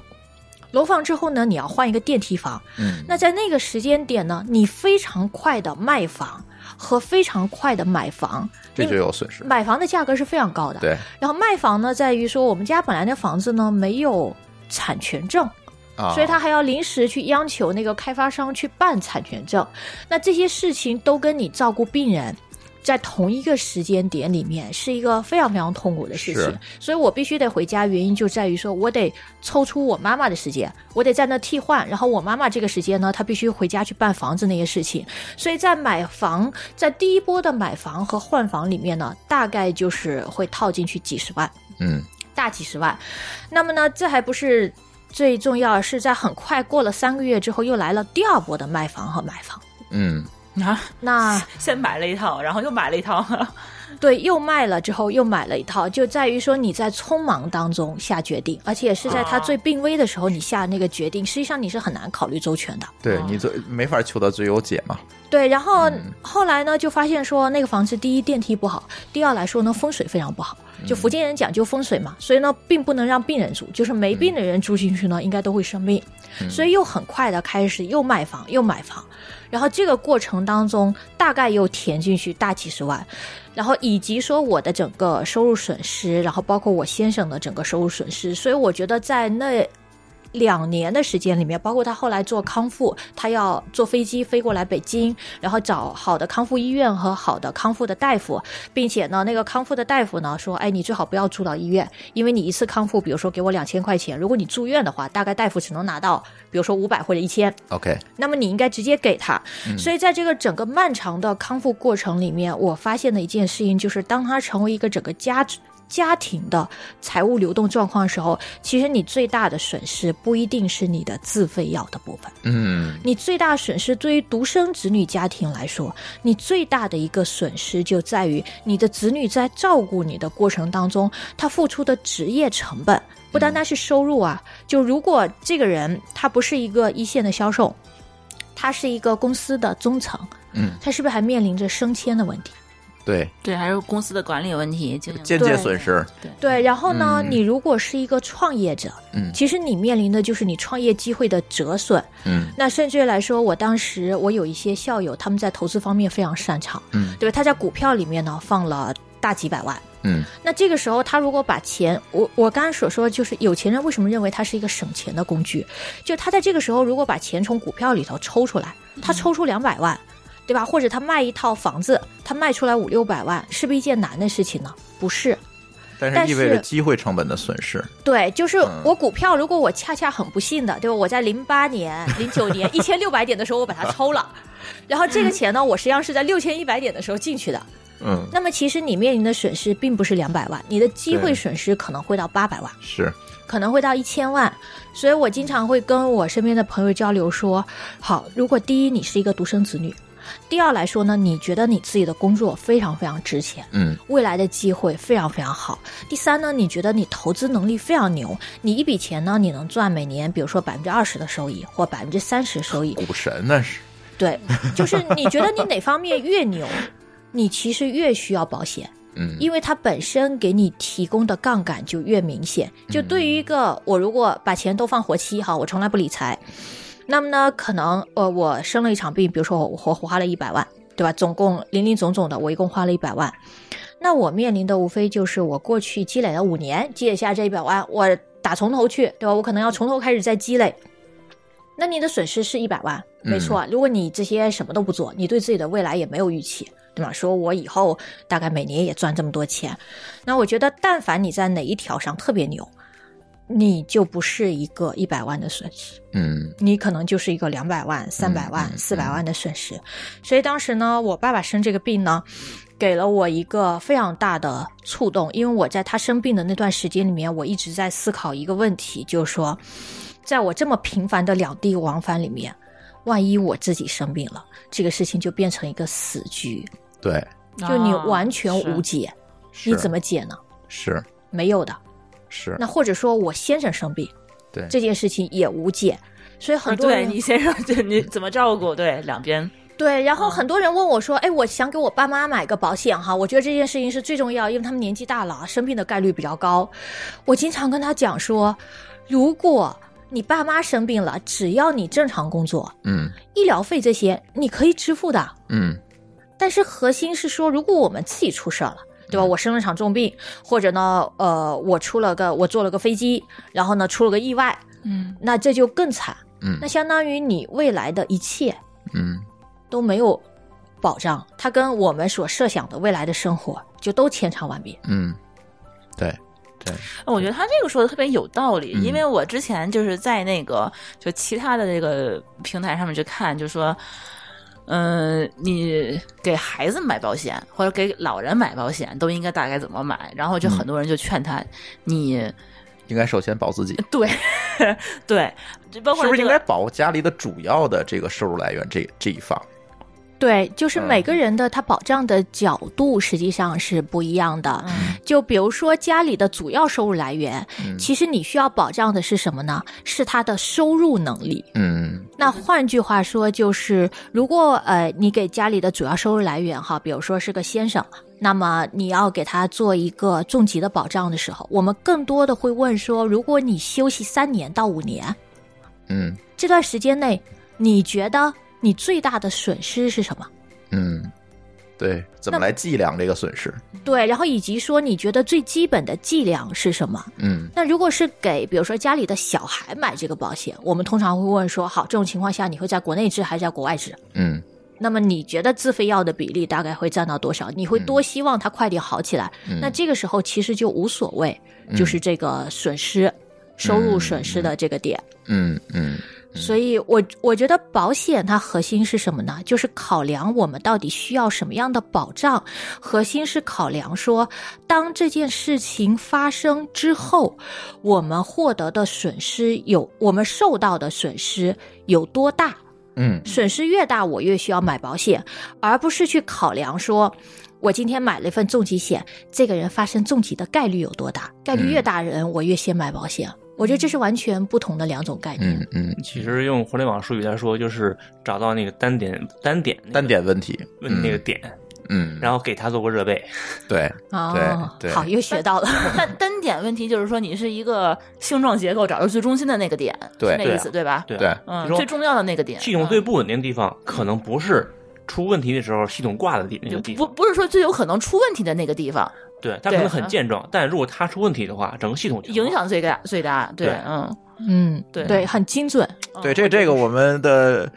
听友们可能就理解啊我觉了，得这个帮对 程序员们就能明白这个事儿对嗯这个道理了而。且，如果这个单点，比如说，那我买买保险，那我是不是应该先考虑买这个单点的这个叫什么人身对人身保险，而不是说他的财产保险，对吧？对嗯，嗯，因为这个人如果挂了的话，财产也就也就其实可能对就没有没有再意义去了赚钱的意义那个能对力了哈。对对嗯对对，就是很多人会问我们，给房子买保险啊，嗯给手机买保险啊，给他各种各样的财产买保险哈、包括问车险，因为财产险呢，我其实不太擅长，但是我经常会跟我的朋友说说，如果这几个财产险比起来，你当然应该先给房子买。那对啊，对不对？但是房子发生问题，比如说你烧的整个骨架都没了，这种概率是不是最低的？嗯你手机摔个碎屏，把手机摔坏了，这是经常发生的。我开车蹭了也经常发生的。嗯但这些事情其实造成的损失都不大。那如果从房子和个人比起来，那当然你应该先给个人买保险。嗯，嗯，对，因为很有可能个人挂了，房贷就还不上，房子就没了。对对对，这比如其说实才是这个问题房子还留下来的话，你也没有什么意义，还是对得收 回去。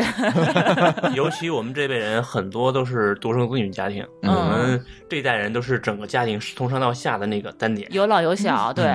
怀对吧怀二胎，对。呃，没有兄弟姐妹，那就是老婆在家单点上班儿，老婆在家带孩子，就你一 个人上班儿，养活养活六口人，对了对啊对对，确实有这个问题。对。对对对，哎，我觉得这个这个观点真是很那什么，对，嗯嗯。接下来其实也我们也有很多朋友问这个，就是刚才我们提了两嘴啊，就是这个呃呃财产保险和这个，其实我们朋友里面还有很多就是经常出去玩儿的，这个这叫什么旅游险、旅行险。呃，有没有了解？就是咱大概提两嘴吧。呃，旅行险其实是一个相对来说比较简单的险种。嗯因为它无非就是你要去什么地方，然后玩多少天，嗯然后大概呢你需要有一个什么样的保障。那通常来说，旅行险里头的身故保障呢都不高，就大概也都在比如说三十万，嗯，啊三十万、五十万吧。对、啊这个这个量级左右吧。嗯嗯嗯所以旅行险简单来说呢，我觉得看身故保障完全没有作用。嗯那它需要看的一个东西就是你在当地的医疗医费疗用。，嗯对，比如说你去美国叫个这个直升机，你看保险 cover 不了，非常贵。这个时候你要考虑叫个救护车。对，我觉得这个是考量旅行险里头的核心吧。那另外一点呢，就是旅行险你可以选择买一些比较呃有国外服务经验的这种大公司。嗯啊，比如说，我觉得像呃，跟友邦同宗的美亚，其实他们做旅行险就很多年，它的价格呢不一定是市场上最便宜的，嗯那肯定嗯不是市场上最便宜的，但是它的服务经验和反馈的效率，以及处理你这些事故的报销的水平，嗯是最快的。嗯那么本身旅行险来说，它价格都很低，就几十块钱到几百块钱，所以即使你花多出百分之五十，其实呢你也多花不了多少钱，嗯但是你可以在这个过程当中很省心嘛，很安稳。 嗯呃，比起我在国外花了很多钱，回来之后研究半天说怎么报，嗯嗯，对，我觉得这个对成本是值得对的。其实美亚是我们出行每一次都会买的保险，刚才你也提到了，嗯呃，偏偏我们出了两次险。嗯第一次就是在，其实我们节目也聊过，就是在旧金山车被砸了，哦他保了一部分财财产险，嗯就是车里的东西的损失。恰恰我们买的那是一个刚刚买的东西，然后恰恰我们把小票拍下来存在手机里了，然后就全额保掉了。对，非常第二次是舒淇的妈妈，呃，去澳洲去看她的姨，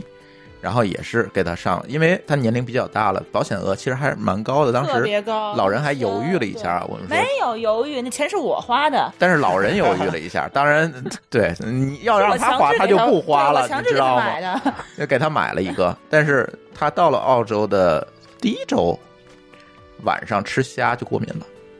就是因为咱国人啊，可能到那边吃当地东西，咱一般都会说水土不服，他就会有这个问题。然后，如果当时我们没有那个保险，他肯定是不敢去医院的。对他可能会凑合凑合，就就忍一下就完 了。对对对，所以因为我们这个听友里面喜欢旅游的人非常多，因为旅游也是我们重要的一个话题系列，所以一直也是想借这个保险这个机会呢，这个话题的机会给大家聊一聊这个旅行险，我觉得蛮有必要，反正总能遇用上。尤其到这种美国这种高危地区，这 总能用上，确实是，别管是车被砸了，还是说这个出点事儿，就是进医院，你你这件事情你是预料不到，你突然到那边就阑尾炎了，你去还是不去？对这就是个问题。你去就是大十万刀，钱哎，这个你不去，对吧？你就拿那五十万的身故险，对吧？ 就是这点事儿嘛。身故险，遗体送 回。啊，对，还有遗体返还服务， 对我有个朋友的父母，就是去美国给他带孩子的时候，嗯突然就脑溢血，啊，这个，然后就进了 ICU 待了非常非常长的一段时间。嗯所以呃，但从这点上来说哈，我觉得像刚才提到的，其实旅行险。嗯，像刚才这个主持人说的，就是要拍个小票啊，存手机里啊。其实这件事情呢，都告诉我们一件事情，就是你有个有的时候是你自己有意识，当你自己没有意识的时候，其实你有一个专业顾问是一件非常重要的事情。对就比如说旅行险这件事情，它会提醒你说你要注意什么。对那就像这个，我买了东西，我买了贵重的东西呢，我一定要存个小票，其实哎是一个意思。我当时存小票，只是因为我是给别人代购，对，报不是销给，我自 己买，要自己买可能就小票一块儿只偷走是了无。心的这么一个，所以你对对乐于助人的行为帮助了你。对对对对， 对，那包括我在想说，像我们就是买一些这种医疗险和重疾险的过程当中，其实我们也会经常跟客户讲说，第二件事情你要很关注的事情是，第一，我们如果前面你有个非常呃专业的顾问呢，帮你处理前面的咨询和投保的流程，那么第二非常重要的事情是说，在未来发生。保险的时候，就保险理赔的时候，或者说你未来去看医生的时候，最好我们提前沟通一下。当然，最好是不要等到未来了，就是我们现在就可以提前沟通一下你要注意的点。哎，啊，比如说，千万不要跟大夫说，啊、我在三年前我就开始心脏各种不舒服，然后一看你保险是一年前买的，你告诉保险公司说我心脏没问题，嗯，啊，这个时候呢，你可以告诉大夫说，大夫，虽然我从三年前开始心脏特别不舒服，但请你不要写在病历里头，因为我买了份保险，没告诉保险公司这事儿，嗯因为我当时没有医疗记录，嗯，对不对？那第二个，我们也会跟他讲说，哦，那在这种情况下呢，你可能要看一下，比如说你过往你的社保卡有没有被你的爸爸妈妈用啊，啊，对这就有有很没有麻被你的烦亲戚朋友用啦对对对如果有的话呢，你告诉我说当时用了什么病，这个病呢，我们也是需要告知的。嗯嗯嗯，因为因为曾经有一个呃香港保险的这个理赔的案例就是这样的，就是这个客户呢，他其实一直以来都没有什么太大问题，然后后来因为心脏的问题呢，他需要理赔，理赔的时候呢，他妹妹嗯陪他去医生呢，嗯，跟医生说了一件事情说，我们全家都有这个问题，然后他大概已经难受了很多年了。啊，这就麻烦了。这个事情呢就被写到了医疗记录里头。嗯，写到病历里了。对，那这个时候实际上就存在说你有没有对保险公司隐瞒的事情？因为我嗯问了你，你有没有医疗的这个，对吧？如果我不写在病历里头，保险公司没有查到这个事情，他验证的方法只有一个，他去调你过往的医疗记录。嗯，你医疗记录里头呢和你体检报告里头没有这事儿，就是没有。对但是你自己告知了，说嗯明这事儿就是有的。啊，对，白纸黑字儿写在病历里了。对，所以我觉得有很多细节是真的是需要有经验的专业顾问，他给你一嗯些告诉建议。你怎么去做。嗯，对，并不是说我今天入了保险这个行业，我明天就可以跟身边朋友说，哎，我买了一份这个保险，我觉得非常好，请你原样 copy 一 份。那你对未来可能面临着很多很细节的问题，因为这个还说回来，它是一个很标准的商业合同和法律嗯上很专业的一个事情。嗯。所以，呃，我们把话题说回来，就是可能我们会看到很多种保险，什么意外险、嗯，重疾险、嗯、住院险，那这几种保险都是保什么的呢？嗯，那我从住我从住院险开始讲起吧嗯。嗯啊、我们一般从这个最简单的，嗯嗯那最不需要或者说这个需求度比较。需求的额度比较低的嗯开始讲起，啊、我觉得住院险呢，其实简而言之就是 cover 掉你的一部分住院费用。嗯，那么市面上呢，大概也分三种，第一种是我只 cover 掉你的叫做社保药，嗯的你不能报的那部分住院费用。门槛儿之下那部分，对，啊然后就是社保报了百分之八十，对不对？嗯我 cover 掉你剩下那部分。 OK 那这个实际上来说呢，我觉得对于大多数人在现在并不那么需要。嗯，因为本来没多少，对，嗯那第二部分实际上是我 cover 掉你在这些公立医院，嗯，然后的各个病房住院的所有社保药和自费药。自费药也能 cover，对，嗯那现在这个保险，我觉得发展的已经非常好了，就各家保险公司都有，那费用呢、都差不多，哈，从几百块钱到一两千，嗯啊那它都是一个很便宜的，它大大概能 cover 掉三百万到六百万啊，这么多，的一嗯个住院费用。对，那最开始它的问题是在于说它每年一买，嗯所以对于大病来说，我的问题就是，我如果今年生了病，我让保险公司赔了三十万，结果我明年还得继续生病，因为因为我一年治不好嘛，对，对吧？我明年还得继续花钱。嗯那保险公司本着它商业经营的原则，它第我二就不给你年续了很有可能啊，就是它为什么嗯要给你续呢？啊，对，对嗯吧？他又不是做慈善公益的，那是么现在就出现了有一些，比如说他会说，哎呦，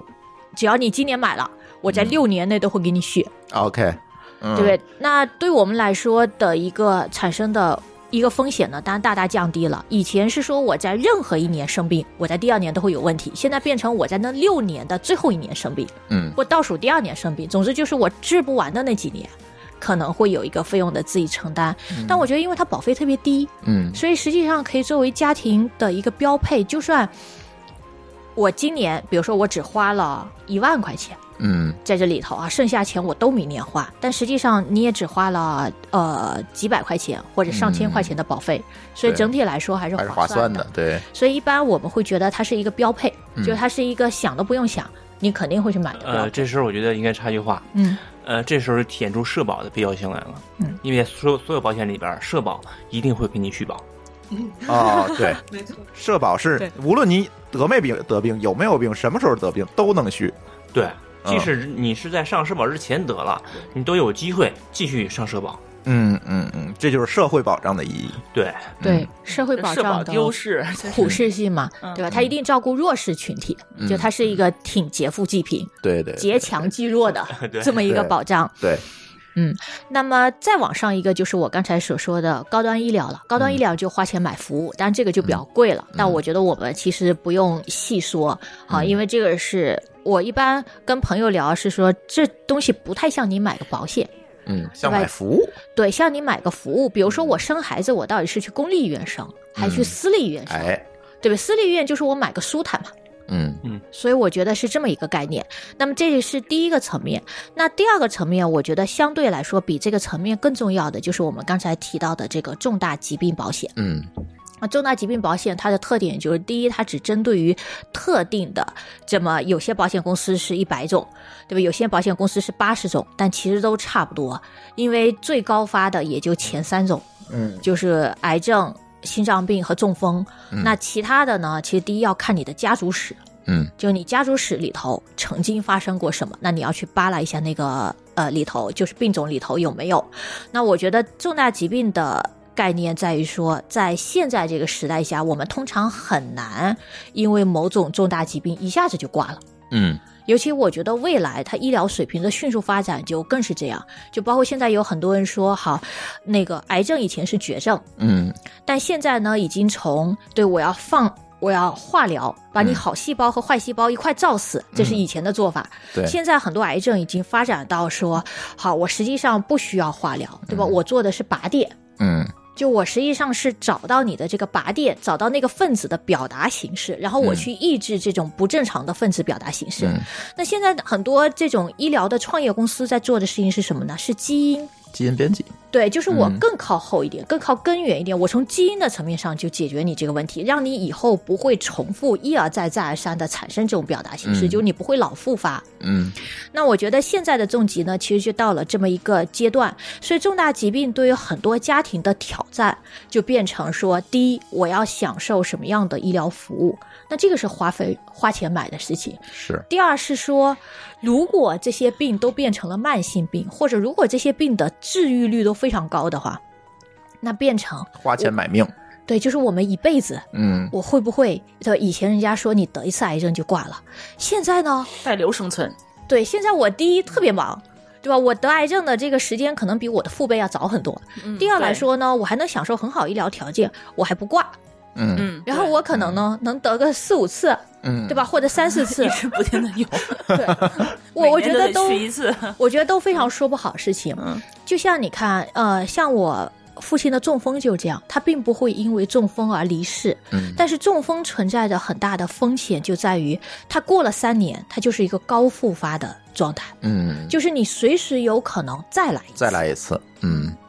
那很多很多疾病都是这样嘛，嗯，所以我觉得这些都变成一个你要持续花钱、嗯大量花钱，然后就是你刚刚说的花钱买命，嗯，对吧？但是你在这个阶段，你家庭的所有生活，对，因为我挂不了了。所以家庭所有生活是不是还得正常？嗯所以我觉得这是一个在现阶段就结合着未来的医疗手段的进化，实际上它非常重要的第二个险种叫做重疾险啊。嗯我觉得它的重要程度，我向来认为说会比前面的医疗险的重要程度要更重要一点。 OK，那么呃，第三个类型但呢？是你但是你刚才提到重疾险，可能有的保，有的不保， 对，对嗯就像你父母父亲的那个最后也没有保成。哦，对我觉得这是非常讽就是非常无奈一件事。你看，你父亲是个大夫，你是一个保险从业者，结果他他自己生了病，他没有办法治，然后你自己是一个卖卖代保理险，保险的，没 有给他没有给他我我当年确实还是一个办保险的嗯，对所以这个事情其实是让我重新思考，说作为一个专业人士，嗯你到底应该在什么领域去做专业？嗯包括我现在也会跟客户讲说，哦，那你挑什么？就像我刚刚跟大家讲的，对吧？中风你在国内有这么多限制，你发现说好，这么多人都保不了，对吧？但国内有个好处是什么呢？你理赔方便。嗯，对？吧？我打个电话就能赔。好，那这个时候你发现说，嗯，那我必须要兼顾两者，那我是不是要配一个，比如说呃海外的保险？嗯，海外保险对中风定义是什么呢？比如说我们简单举个例子，好，我们不举新加坡啊这些什么的，嗯嗯比如说我们简单举一个香港对中风定义的例子，香港对中风的定义就是。只要你做了一个核磁共振，嗯，他判断你是中风就可以了。就哦病历上面写你是中风核磁共振它影像学能显示堵了，对确诊啊就确算诊就对 OK，，堵啊了，然后开始细胞坏死了，嗯然后这件事情呢就可以了。它第一不需要你治一百八十天，嗯，第二二呢不需要你治一百八十天之后还不能动，嗯所以好了不好的没关系啊。对，所以在这种情况下，你就发现说，哦，那那一屋子的病人就变成他都能报，嗯，啊，对不对？但这个是不是保险里头非常专业且非常重要的一块？但是这样会不会相应的保费就会高？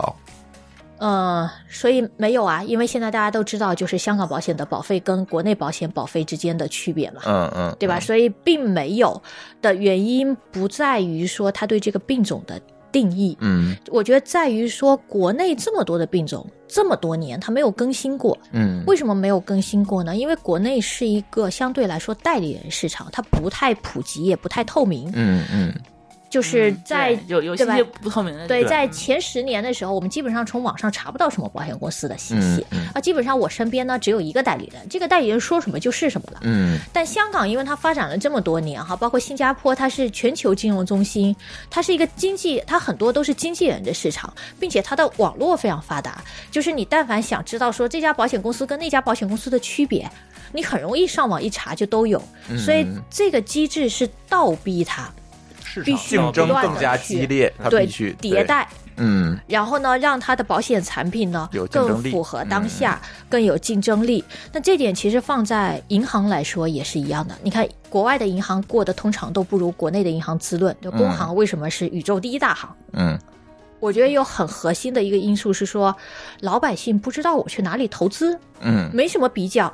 那我买理财怎么办呢？就去银行呗，嗯，我就去工商银行吧，因为工商银行网点多。嗯那在美国，对吧？英国、新加坡都不会出现这个状况。嗯，因为你很多都可以在网上操作，对你可以在网上对比较。对，所以我觉得中国这几年是处在它这个发展特定的发展历史阶段，嗯它带来的一些制度不透明下，它的保险公司的红利。嗯嗯嗯嗯嗯，那这个是第二块重疾险嘛？嗯，重疾产生你每你就是说推荐每一个人其实都要去上，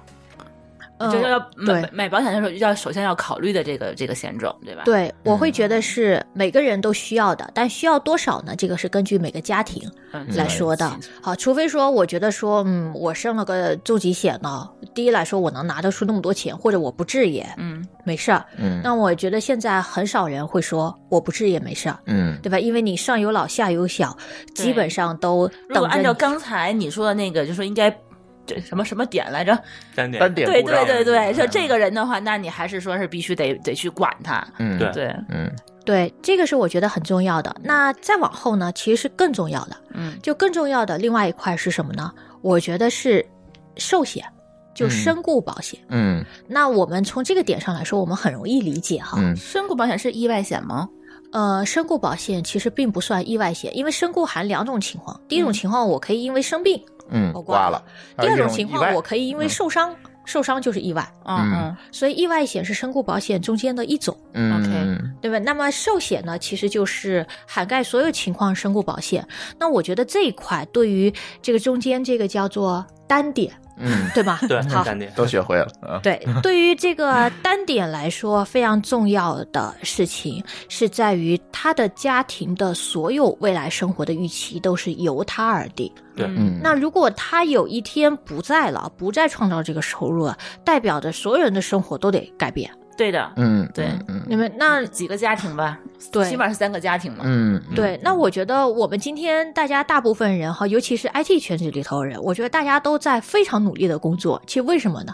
不就是为了你规划当中特别美好的，说我未来希望我的家庭怎么样，父母怎么样，孩子怎么样，嗯对吧？子女怎么样，以及我呈现出一个什么样的状态。所以我觉得寿险呢是一件非常重要的事情。那么在再往后呢，我觉得更重要的一块儿哈是意外险。但意外险很麻烦的点在于说你没法做一个很高的保额。嗯意外险为什么重要呢？意外险我觉得核心重要并不在于它保的身故那一块，在于它的伤残。嗯 OK，伤残对于一些专业人士来说是非常非常重要的点。就像我爸爸那种医生啊，他中风之后对他最大的打击不是他中风了，嗯是他是一个外科脑外科的啊那拿干不了手术活刀儿的了医还生，是脑外科啊， 对他是骨科也就还好，对，他就从此以后他右边再也拿不起手术刀，所以他他的的职业生涯其实就几乎就没有对办法再上手术台了。对，对，就是有点像，就很多像这种球星，他为什么嗯保他 的腿，嗯啊，对嗯对对不对？然后医生要保他的手， 好像哪个钢琴家也保过他的手。 嗯 对，就这些呢。虽然那些人保额很高，但是对我们来说呢，你保额并不需要那么高，但这是你的立身之本。而对而且呢，伤残之后还有一个问题就在于，你可能要持续的花钱。嗯对吧？你可能每一年都得花钱，它跟生病还不太一样。就是你如果严重的伤残，实际上你不太治得好，嗯，那你可能一直要去做康复啊，各种花钱。嗯但是呢，你其实还赚不了钱，嗯所以我觉得这个是非常可怕的一种状况发生。是那损失最大。那不管来说，它对于所有人来讲，它概率高不高？但至少来说，如果它发生在我身上的话，我基本上觉得这种事情呢，比寿险和这个重疾还来得严重。是所以我觉得这几个险种，实际上我可能是以一种就我觉得越来越重要嗯，的这个角度嗯来做嗯一个阐述的。嗯，就是从住院一直到伤残，嗯，呃，逐级更重要，这样对，嗯，OK。呃，刚才其实我们聊了两句这个香港保险是吧？呃，能不能再详细介绍一下？如果我们的朋友现在看起来就是根据你之前说的这些呃描述的话，可能在海外去买一些保险，它的保障的范围可能会更广一些。对，它的优点是这样，那对缺点刚才你也提到了，可能理赔会相当相对复杂一些。对对，还有别的需要让我们听友知道的吗？嗯，因为我们本身是一个咨询和顾问的角色，嗯嗯，所以其实我们在做整个就是这些产品的介绍的时候，我并不会只限于一个地区哈，嗯或者说一个公司。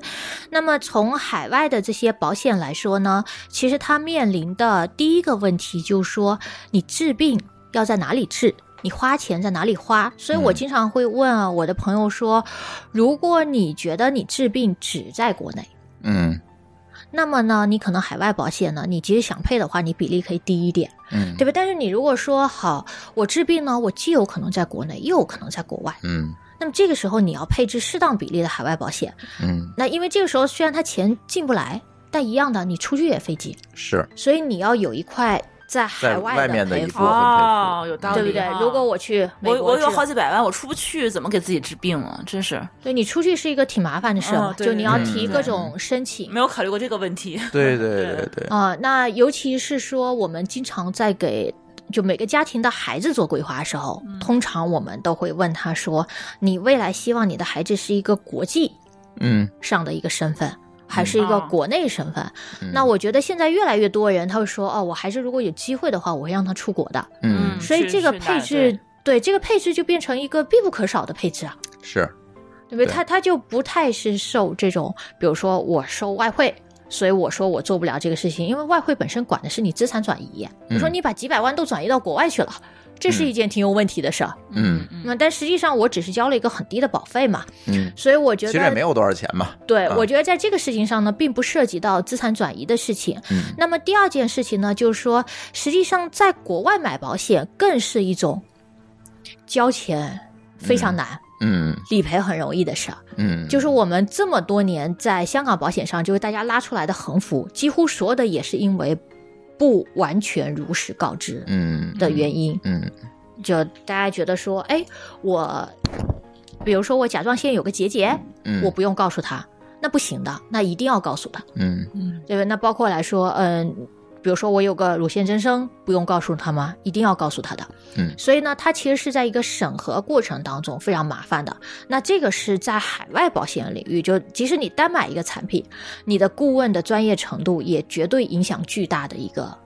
原因。 OK，嗯好，因为海外保险，比如说，呃，大部分地方的海外保险，可能你买一个，比如说五十万美金的保额，嗯如果你的身体完全健康，你都不用体检的，嗯那国内体检的，他们国外能认吗？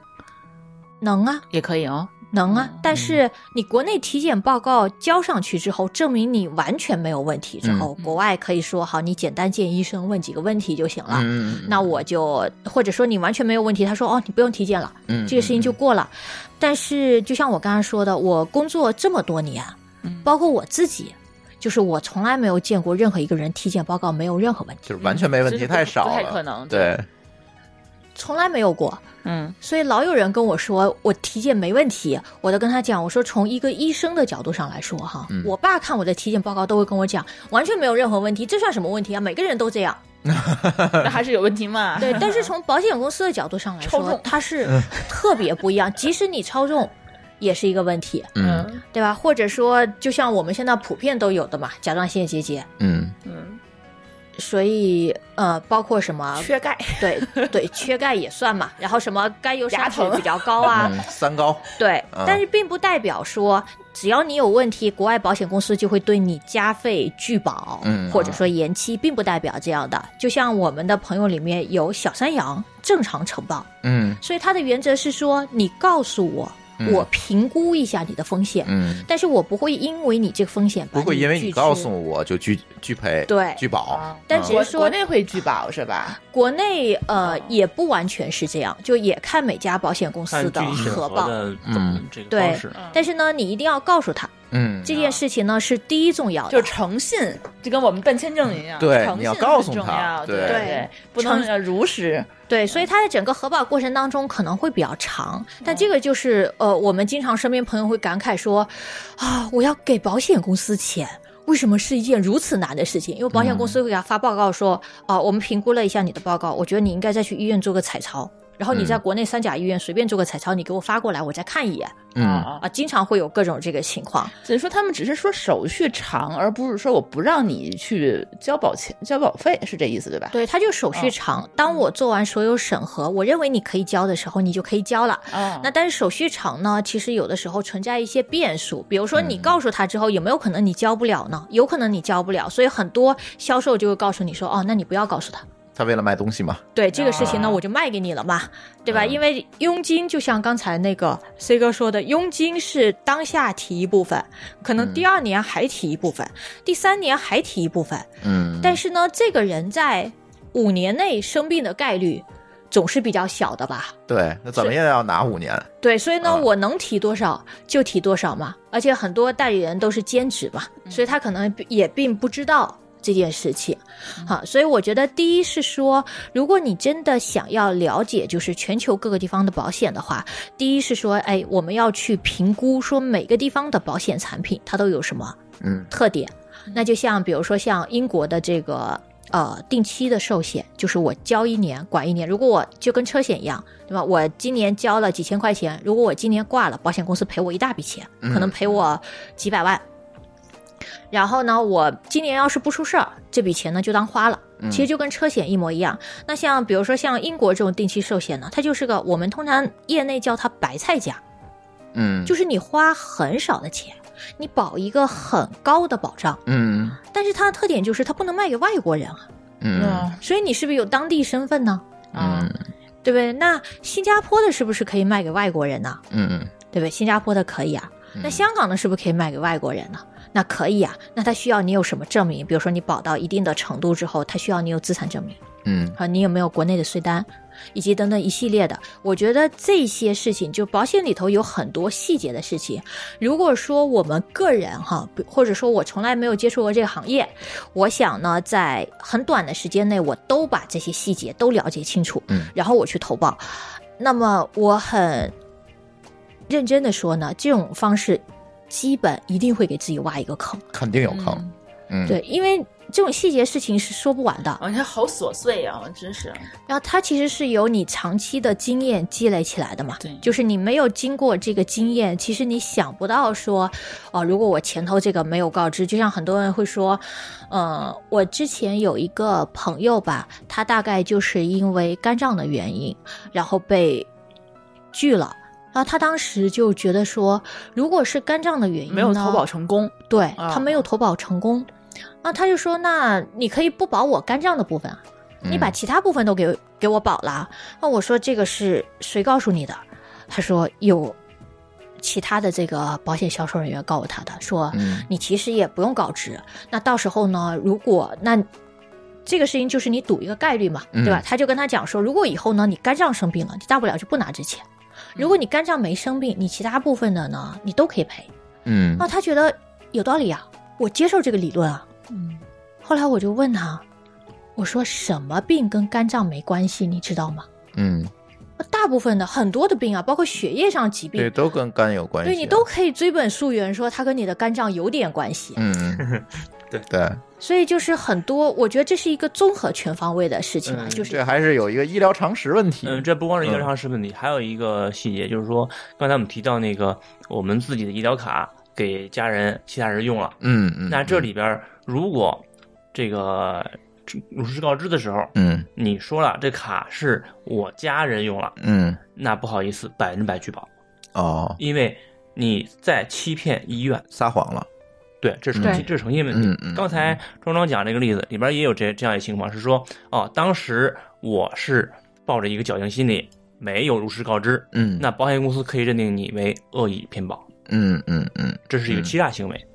对，就嗯是各个层面的，我觉得都需要。所以这个是我经常会跟我朋友说的，是说，就是我们想明白，说我到底需要什么保险。以及需要什么保额，这个事情是基本上我在跟我身边的朋友，比如说我们做咨询一次两个小时，他基本上都能想明白是、啊。嗯嗯但是呢，后期你如果说我想知道我自己去投保，我怎么避过所有的这些坑，嗯，我基本上觉得就是挺难的，保险公司的人为什么都做不到呢？他其实对吧、啊比如说友邦哈，我就知道说当时在友邦的时候，C 哥你是不是接受了两到三个月的培训？呃，我在那儿大概两年时间，基本上有一年的时间都在不断参加各种培训。啊，但我觉得也完没有办法完全解决后面的这个，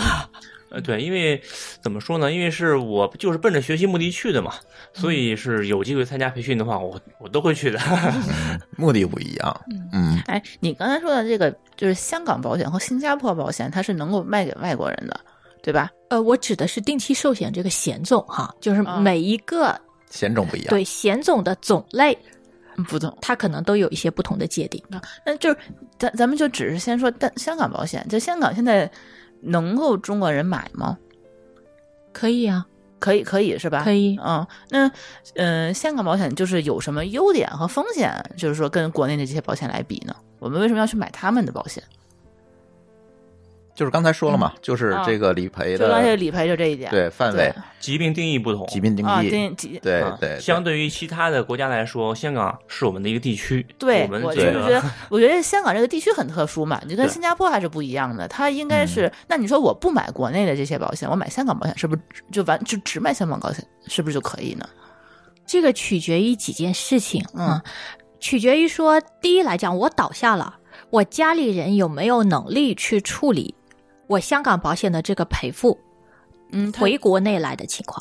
很难吗？它也算境外吗？其实并不是一个很难的事情，比如说嗯我需要操作网银，对吧？我需要给那边的银行打电话，嗯那这个事情呢，嗯，我觉得就是对计算机有所了解的人，嗯基本上还是都可以干的。嗯但有些人可能是，比如说他家里就只剩老人了，啊，不那会上网，对嗯对，那老人去做这件事情呢，靠不靠谱呢？这件事情是他要去聊一下的东西。所以通常来讲，我觉得整个保险方案其实是一个平衡的点，就是从香港保险，呃，从你刚刚问的角角度来说呢，第一是说香港保险从病种的定义上跟国内不太一样，嗯第二是说呢，呃，很多人看重它是在于说它在。几个核心病种上，哈，比如说癌症、心脏病和中风，它上面它的多次赔付，嗯的这个条款跟国内不太一样，嗯就是他可以在这上面，比如说做五次或者六次的赔付，然后像我爸爸这样，就是他中风一次之后，就到三年后，我随时担心他复发的情况，嗯其实是一个非常有用的嗯状态。那你并不需要多付成本，嗯对吧？那有些人其实他是为了未来说我去国外就医的方便，所以我保存一部分外汇，或者说我的资产分配里面呢，我要有一个平衡的分配。那么国内保险呢，很核心的好处就是理赔的时候你不用折腾这个钱进来和出去的状况。对，其实这点我觉得是最好的，他是在那边赔，嗯对，对这点是一个非常核心的对优势。对，你如果有海外就医的需求，嗯这事儿就太简单了。对，那嗯么第二个，呃，从国内，因为很多人会说国内保险很贵哈，比如说它比香港保险要贵很多，嗯，但其实这几年的市场发展来看呢，这块的已经越来越缩小，嗯所以我觉得现在一些国内就是不是老牌的保险公司，比如说一些新贵，像华夏呀、像天安啊这种保险公嗯司，实际上它的保费，因为它受到香港保险的冲击也很大，像嗯华夏它的很大的一个大本营在深圳。那基本上，它的很多产品是比着香港保险来做的，嗯要不然它做不起来。好，它不像平安的大本营在北京，嗯啊，北京离香港就太远了，嗯，所以深圳就属于说随时大家坐个车过去对，就买了，所以它没有对什么成本，它不用考虑，它就只要挑好的决策成本低，就行了。嗯所以慢慢我觉得国内一些非主流呃非老牌的。保险公司呢，它其实在产品的设计上，就它在产品的保费上，跟香港保险并没有太大的差别。嗯而且大家不要忘了一件事情，在于香港保险是个外汇啊，你哎本身有汇率的波动哦、对，嗯所以在这块上，因为我们不知道未来人民币是升值还是贬值，所以并不因为说过去两年人民币贬值了，所以未来人民币会一路贬下去。我觉得也对不存这在不太种可能 状况。所以其实呢，去比较说海外的保险跟国内的保险，它的一个费用，我觉得是一件挺没有意义的事情。嗯那我也会经常跟我身边的朋友沟通说，如果你好好打理你的资产，或者你再努力工作一点，嗯，对不对？就差不了多少了。对你你就可以弥合这个。对你这个资差产距里，面，如果你每年多出来五个百分点。啊，因为我有很多这个老师，他说我的钱从来都放活期，其实我不在乎这件事情。嗯那你如果不放活期呢，对吧？你找一个基本上 OK 的资产，你多出来五个、十个百分点，嗯远远胜过这些保险费。嗯所以我觉得在呃，其实保险这件事情呢，我觉得它之所以是资产配置的一部分，在于它发挥的就是它的这个杠杆的作用。那么我们最核心的是让资产配置里头的每一个产品发挥它核心作用就好了，嗯然后忘掉它的那些非核心的嗯影响因素，因为你都可以补出来的。嗯对，行，呃，我觉得关于保险的这个话题，如果我们想再聊，其实还有很多的话题，比如我们刚才说的财产、财产险，其实车险。这些东西都能聊，但是今天这个时间啊，确实是有限。我们已经聊了两个小时了，嗯， 其实我觉得还能讲很多东西，因为我觉得刚才就是具体的就怎么根据个人情况去去是买保险。，但是这种咱嗯就没有办法说一对一的来讲，就是没有办法给大家一个广泛的建议嗯嘛，可能就得一对一的去看大家的情况，然后才能给这这这个这个有点像签证，我们只能讲一些大道理嗯啊，对具体的案例呢，我们还得下来再聊。嗯所以呢，我觉得这期节目啊，作为咱这个理财专题的这个第一个小系列，嗯目的已经达到了，我宣布目的已 经达到了。普及，对我跟大家讲，起码我觉得现在啊，我对这个呃这个行业有一个新的改观。嗯，对我觉得嗯它对不不像不是之我前，我是终于发现了这个行业为什么被骂的原因了，嗯你明白吗？嗯，就是大家对这个行业存在了太多的误解。对，我觉得可能跟就这百分之九十九的人造成的。对对哎对对，所以所以然后后来我还第二天发现，就是说我其实很需要这个行业。虽然说虽然说他这个行业门槛很低，骗子很多，但是我觉得说实话你了， 你会被喷的。那节目反正这件儿掐了不播。这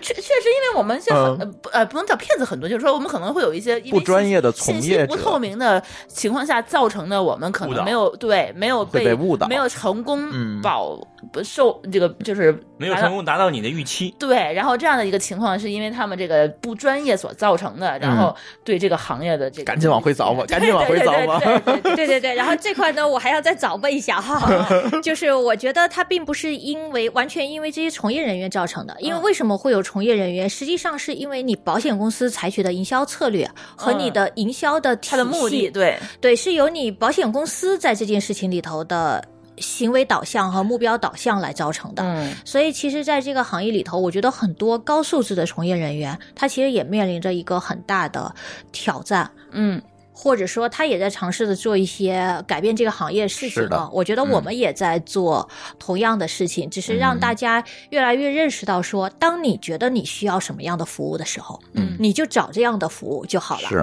而去诟病说这个行业是什么样，其实对于我们来讲，并不是我们排斥一个金融产品的原因。嗯那这个就好比那个当时说，其实中国的房地产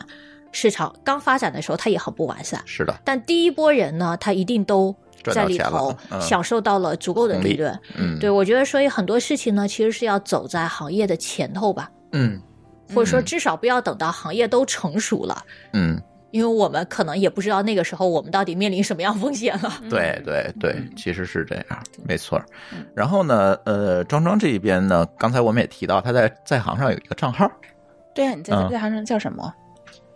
在行上应该就叫我的名字，嗯叫庄敏娟。这个没事儿，我回头把那个庄庄的这个在行的链接，我会放在咱的 show note 里面对，啊。然后呢，再有一个，别人如去付费问站咨询，对，如果大家使订阅的是津津乐道的中国版节目，你可能看不到这个收到它，嗯所以你可以在我们的微信公众号“津津乐道播客”上面嗯找到我们这期节目，在这期节目的文章里面可以找到庄庄的这个在行的链接，嗯对。然后你们如果有具体的问题，比如说像呃制定个方案啊等等，那你们就找壮壮嗯，去聊一下。再有一个呢，更简单的方法就是在咱节目播出之后，我会把壮壮拉到咱们的群里。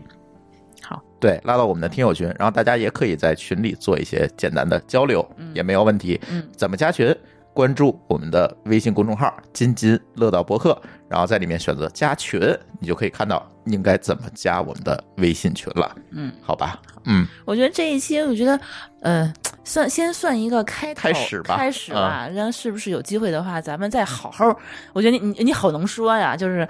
咱 咱们咱们把具体的某一个那那些保险的这个，对就是比如说我这个人的这个这个情况，我是不同的人生阶段。应该买什么样的保险？我不同的嗯家庭情况应该买什么样的保险？嗯同一个保险，我应该买哪个公司的？每一个公司的保险有什么不一样？咱们是不是再讲一讲？我觉得，可以。嗯呃，我觉得如果再讲，就放在我们的会员节目里聊。哦啊，有道理。 深入聊，我们就放在会员节目里面。嗯，对对，好吧对嗯。啊，看江庄后面还有没有时间和机会，嗯我对们可以继对继续再深入我觉的得去讲太聊。好哎了，嗯对， 好的，好嗯的，谢谢大家。呃，行，那我们的这期津津乐道的节目就录到这里。好，好，感谢大家的收听，也请大家期待我们理财专题后续的更多节目。好，拜拜。拜拜拜。拜。拜拜。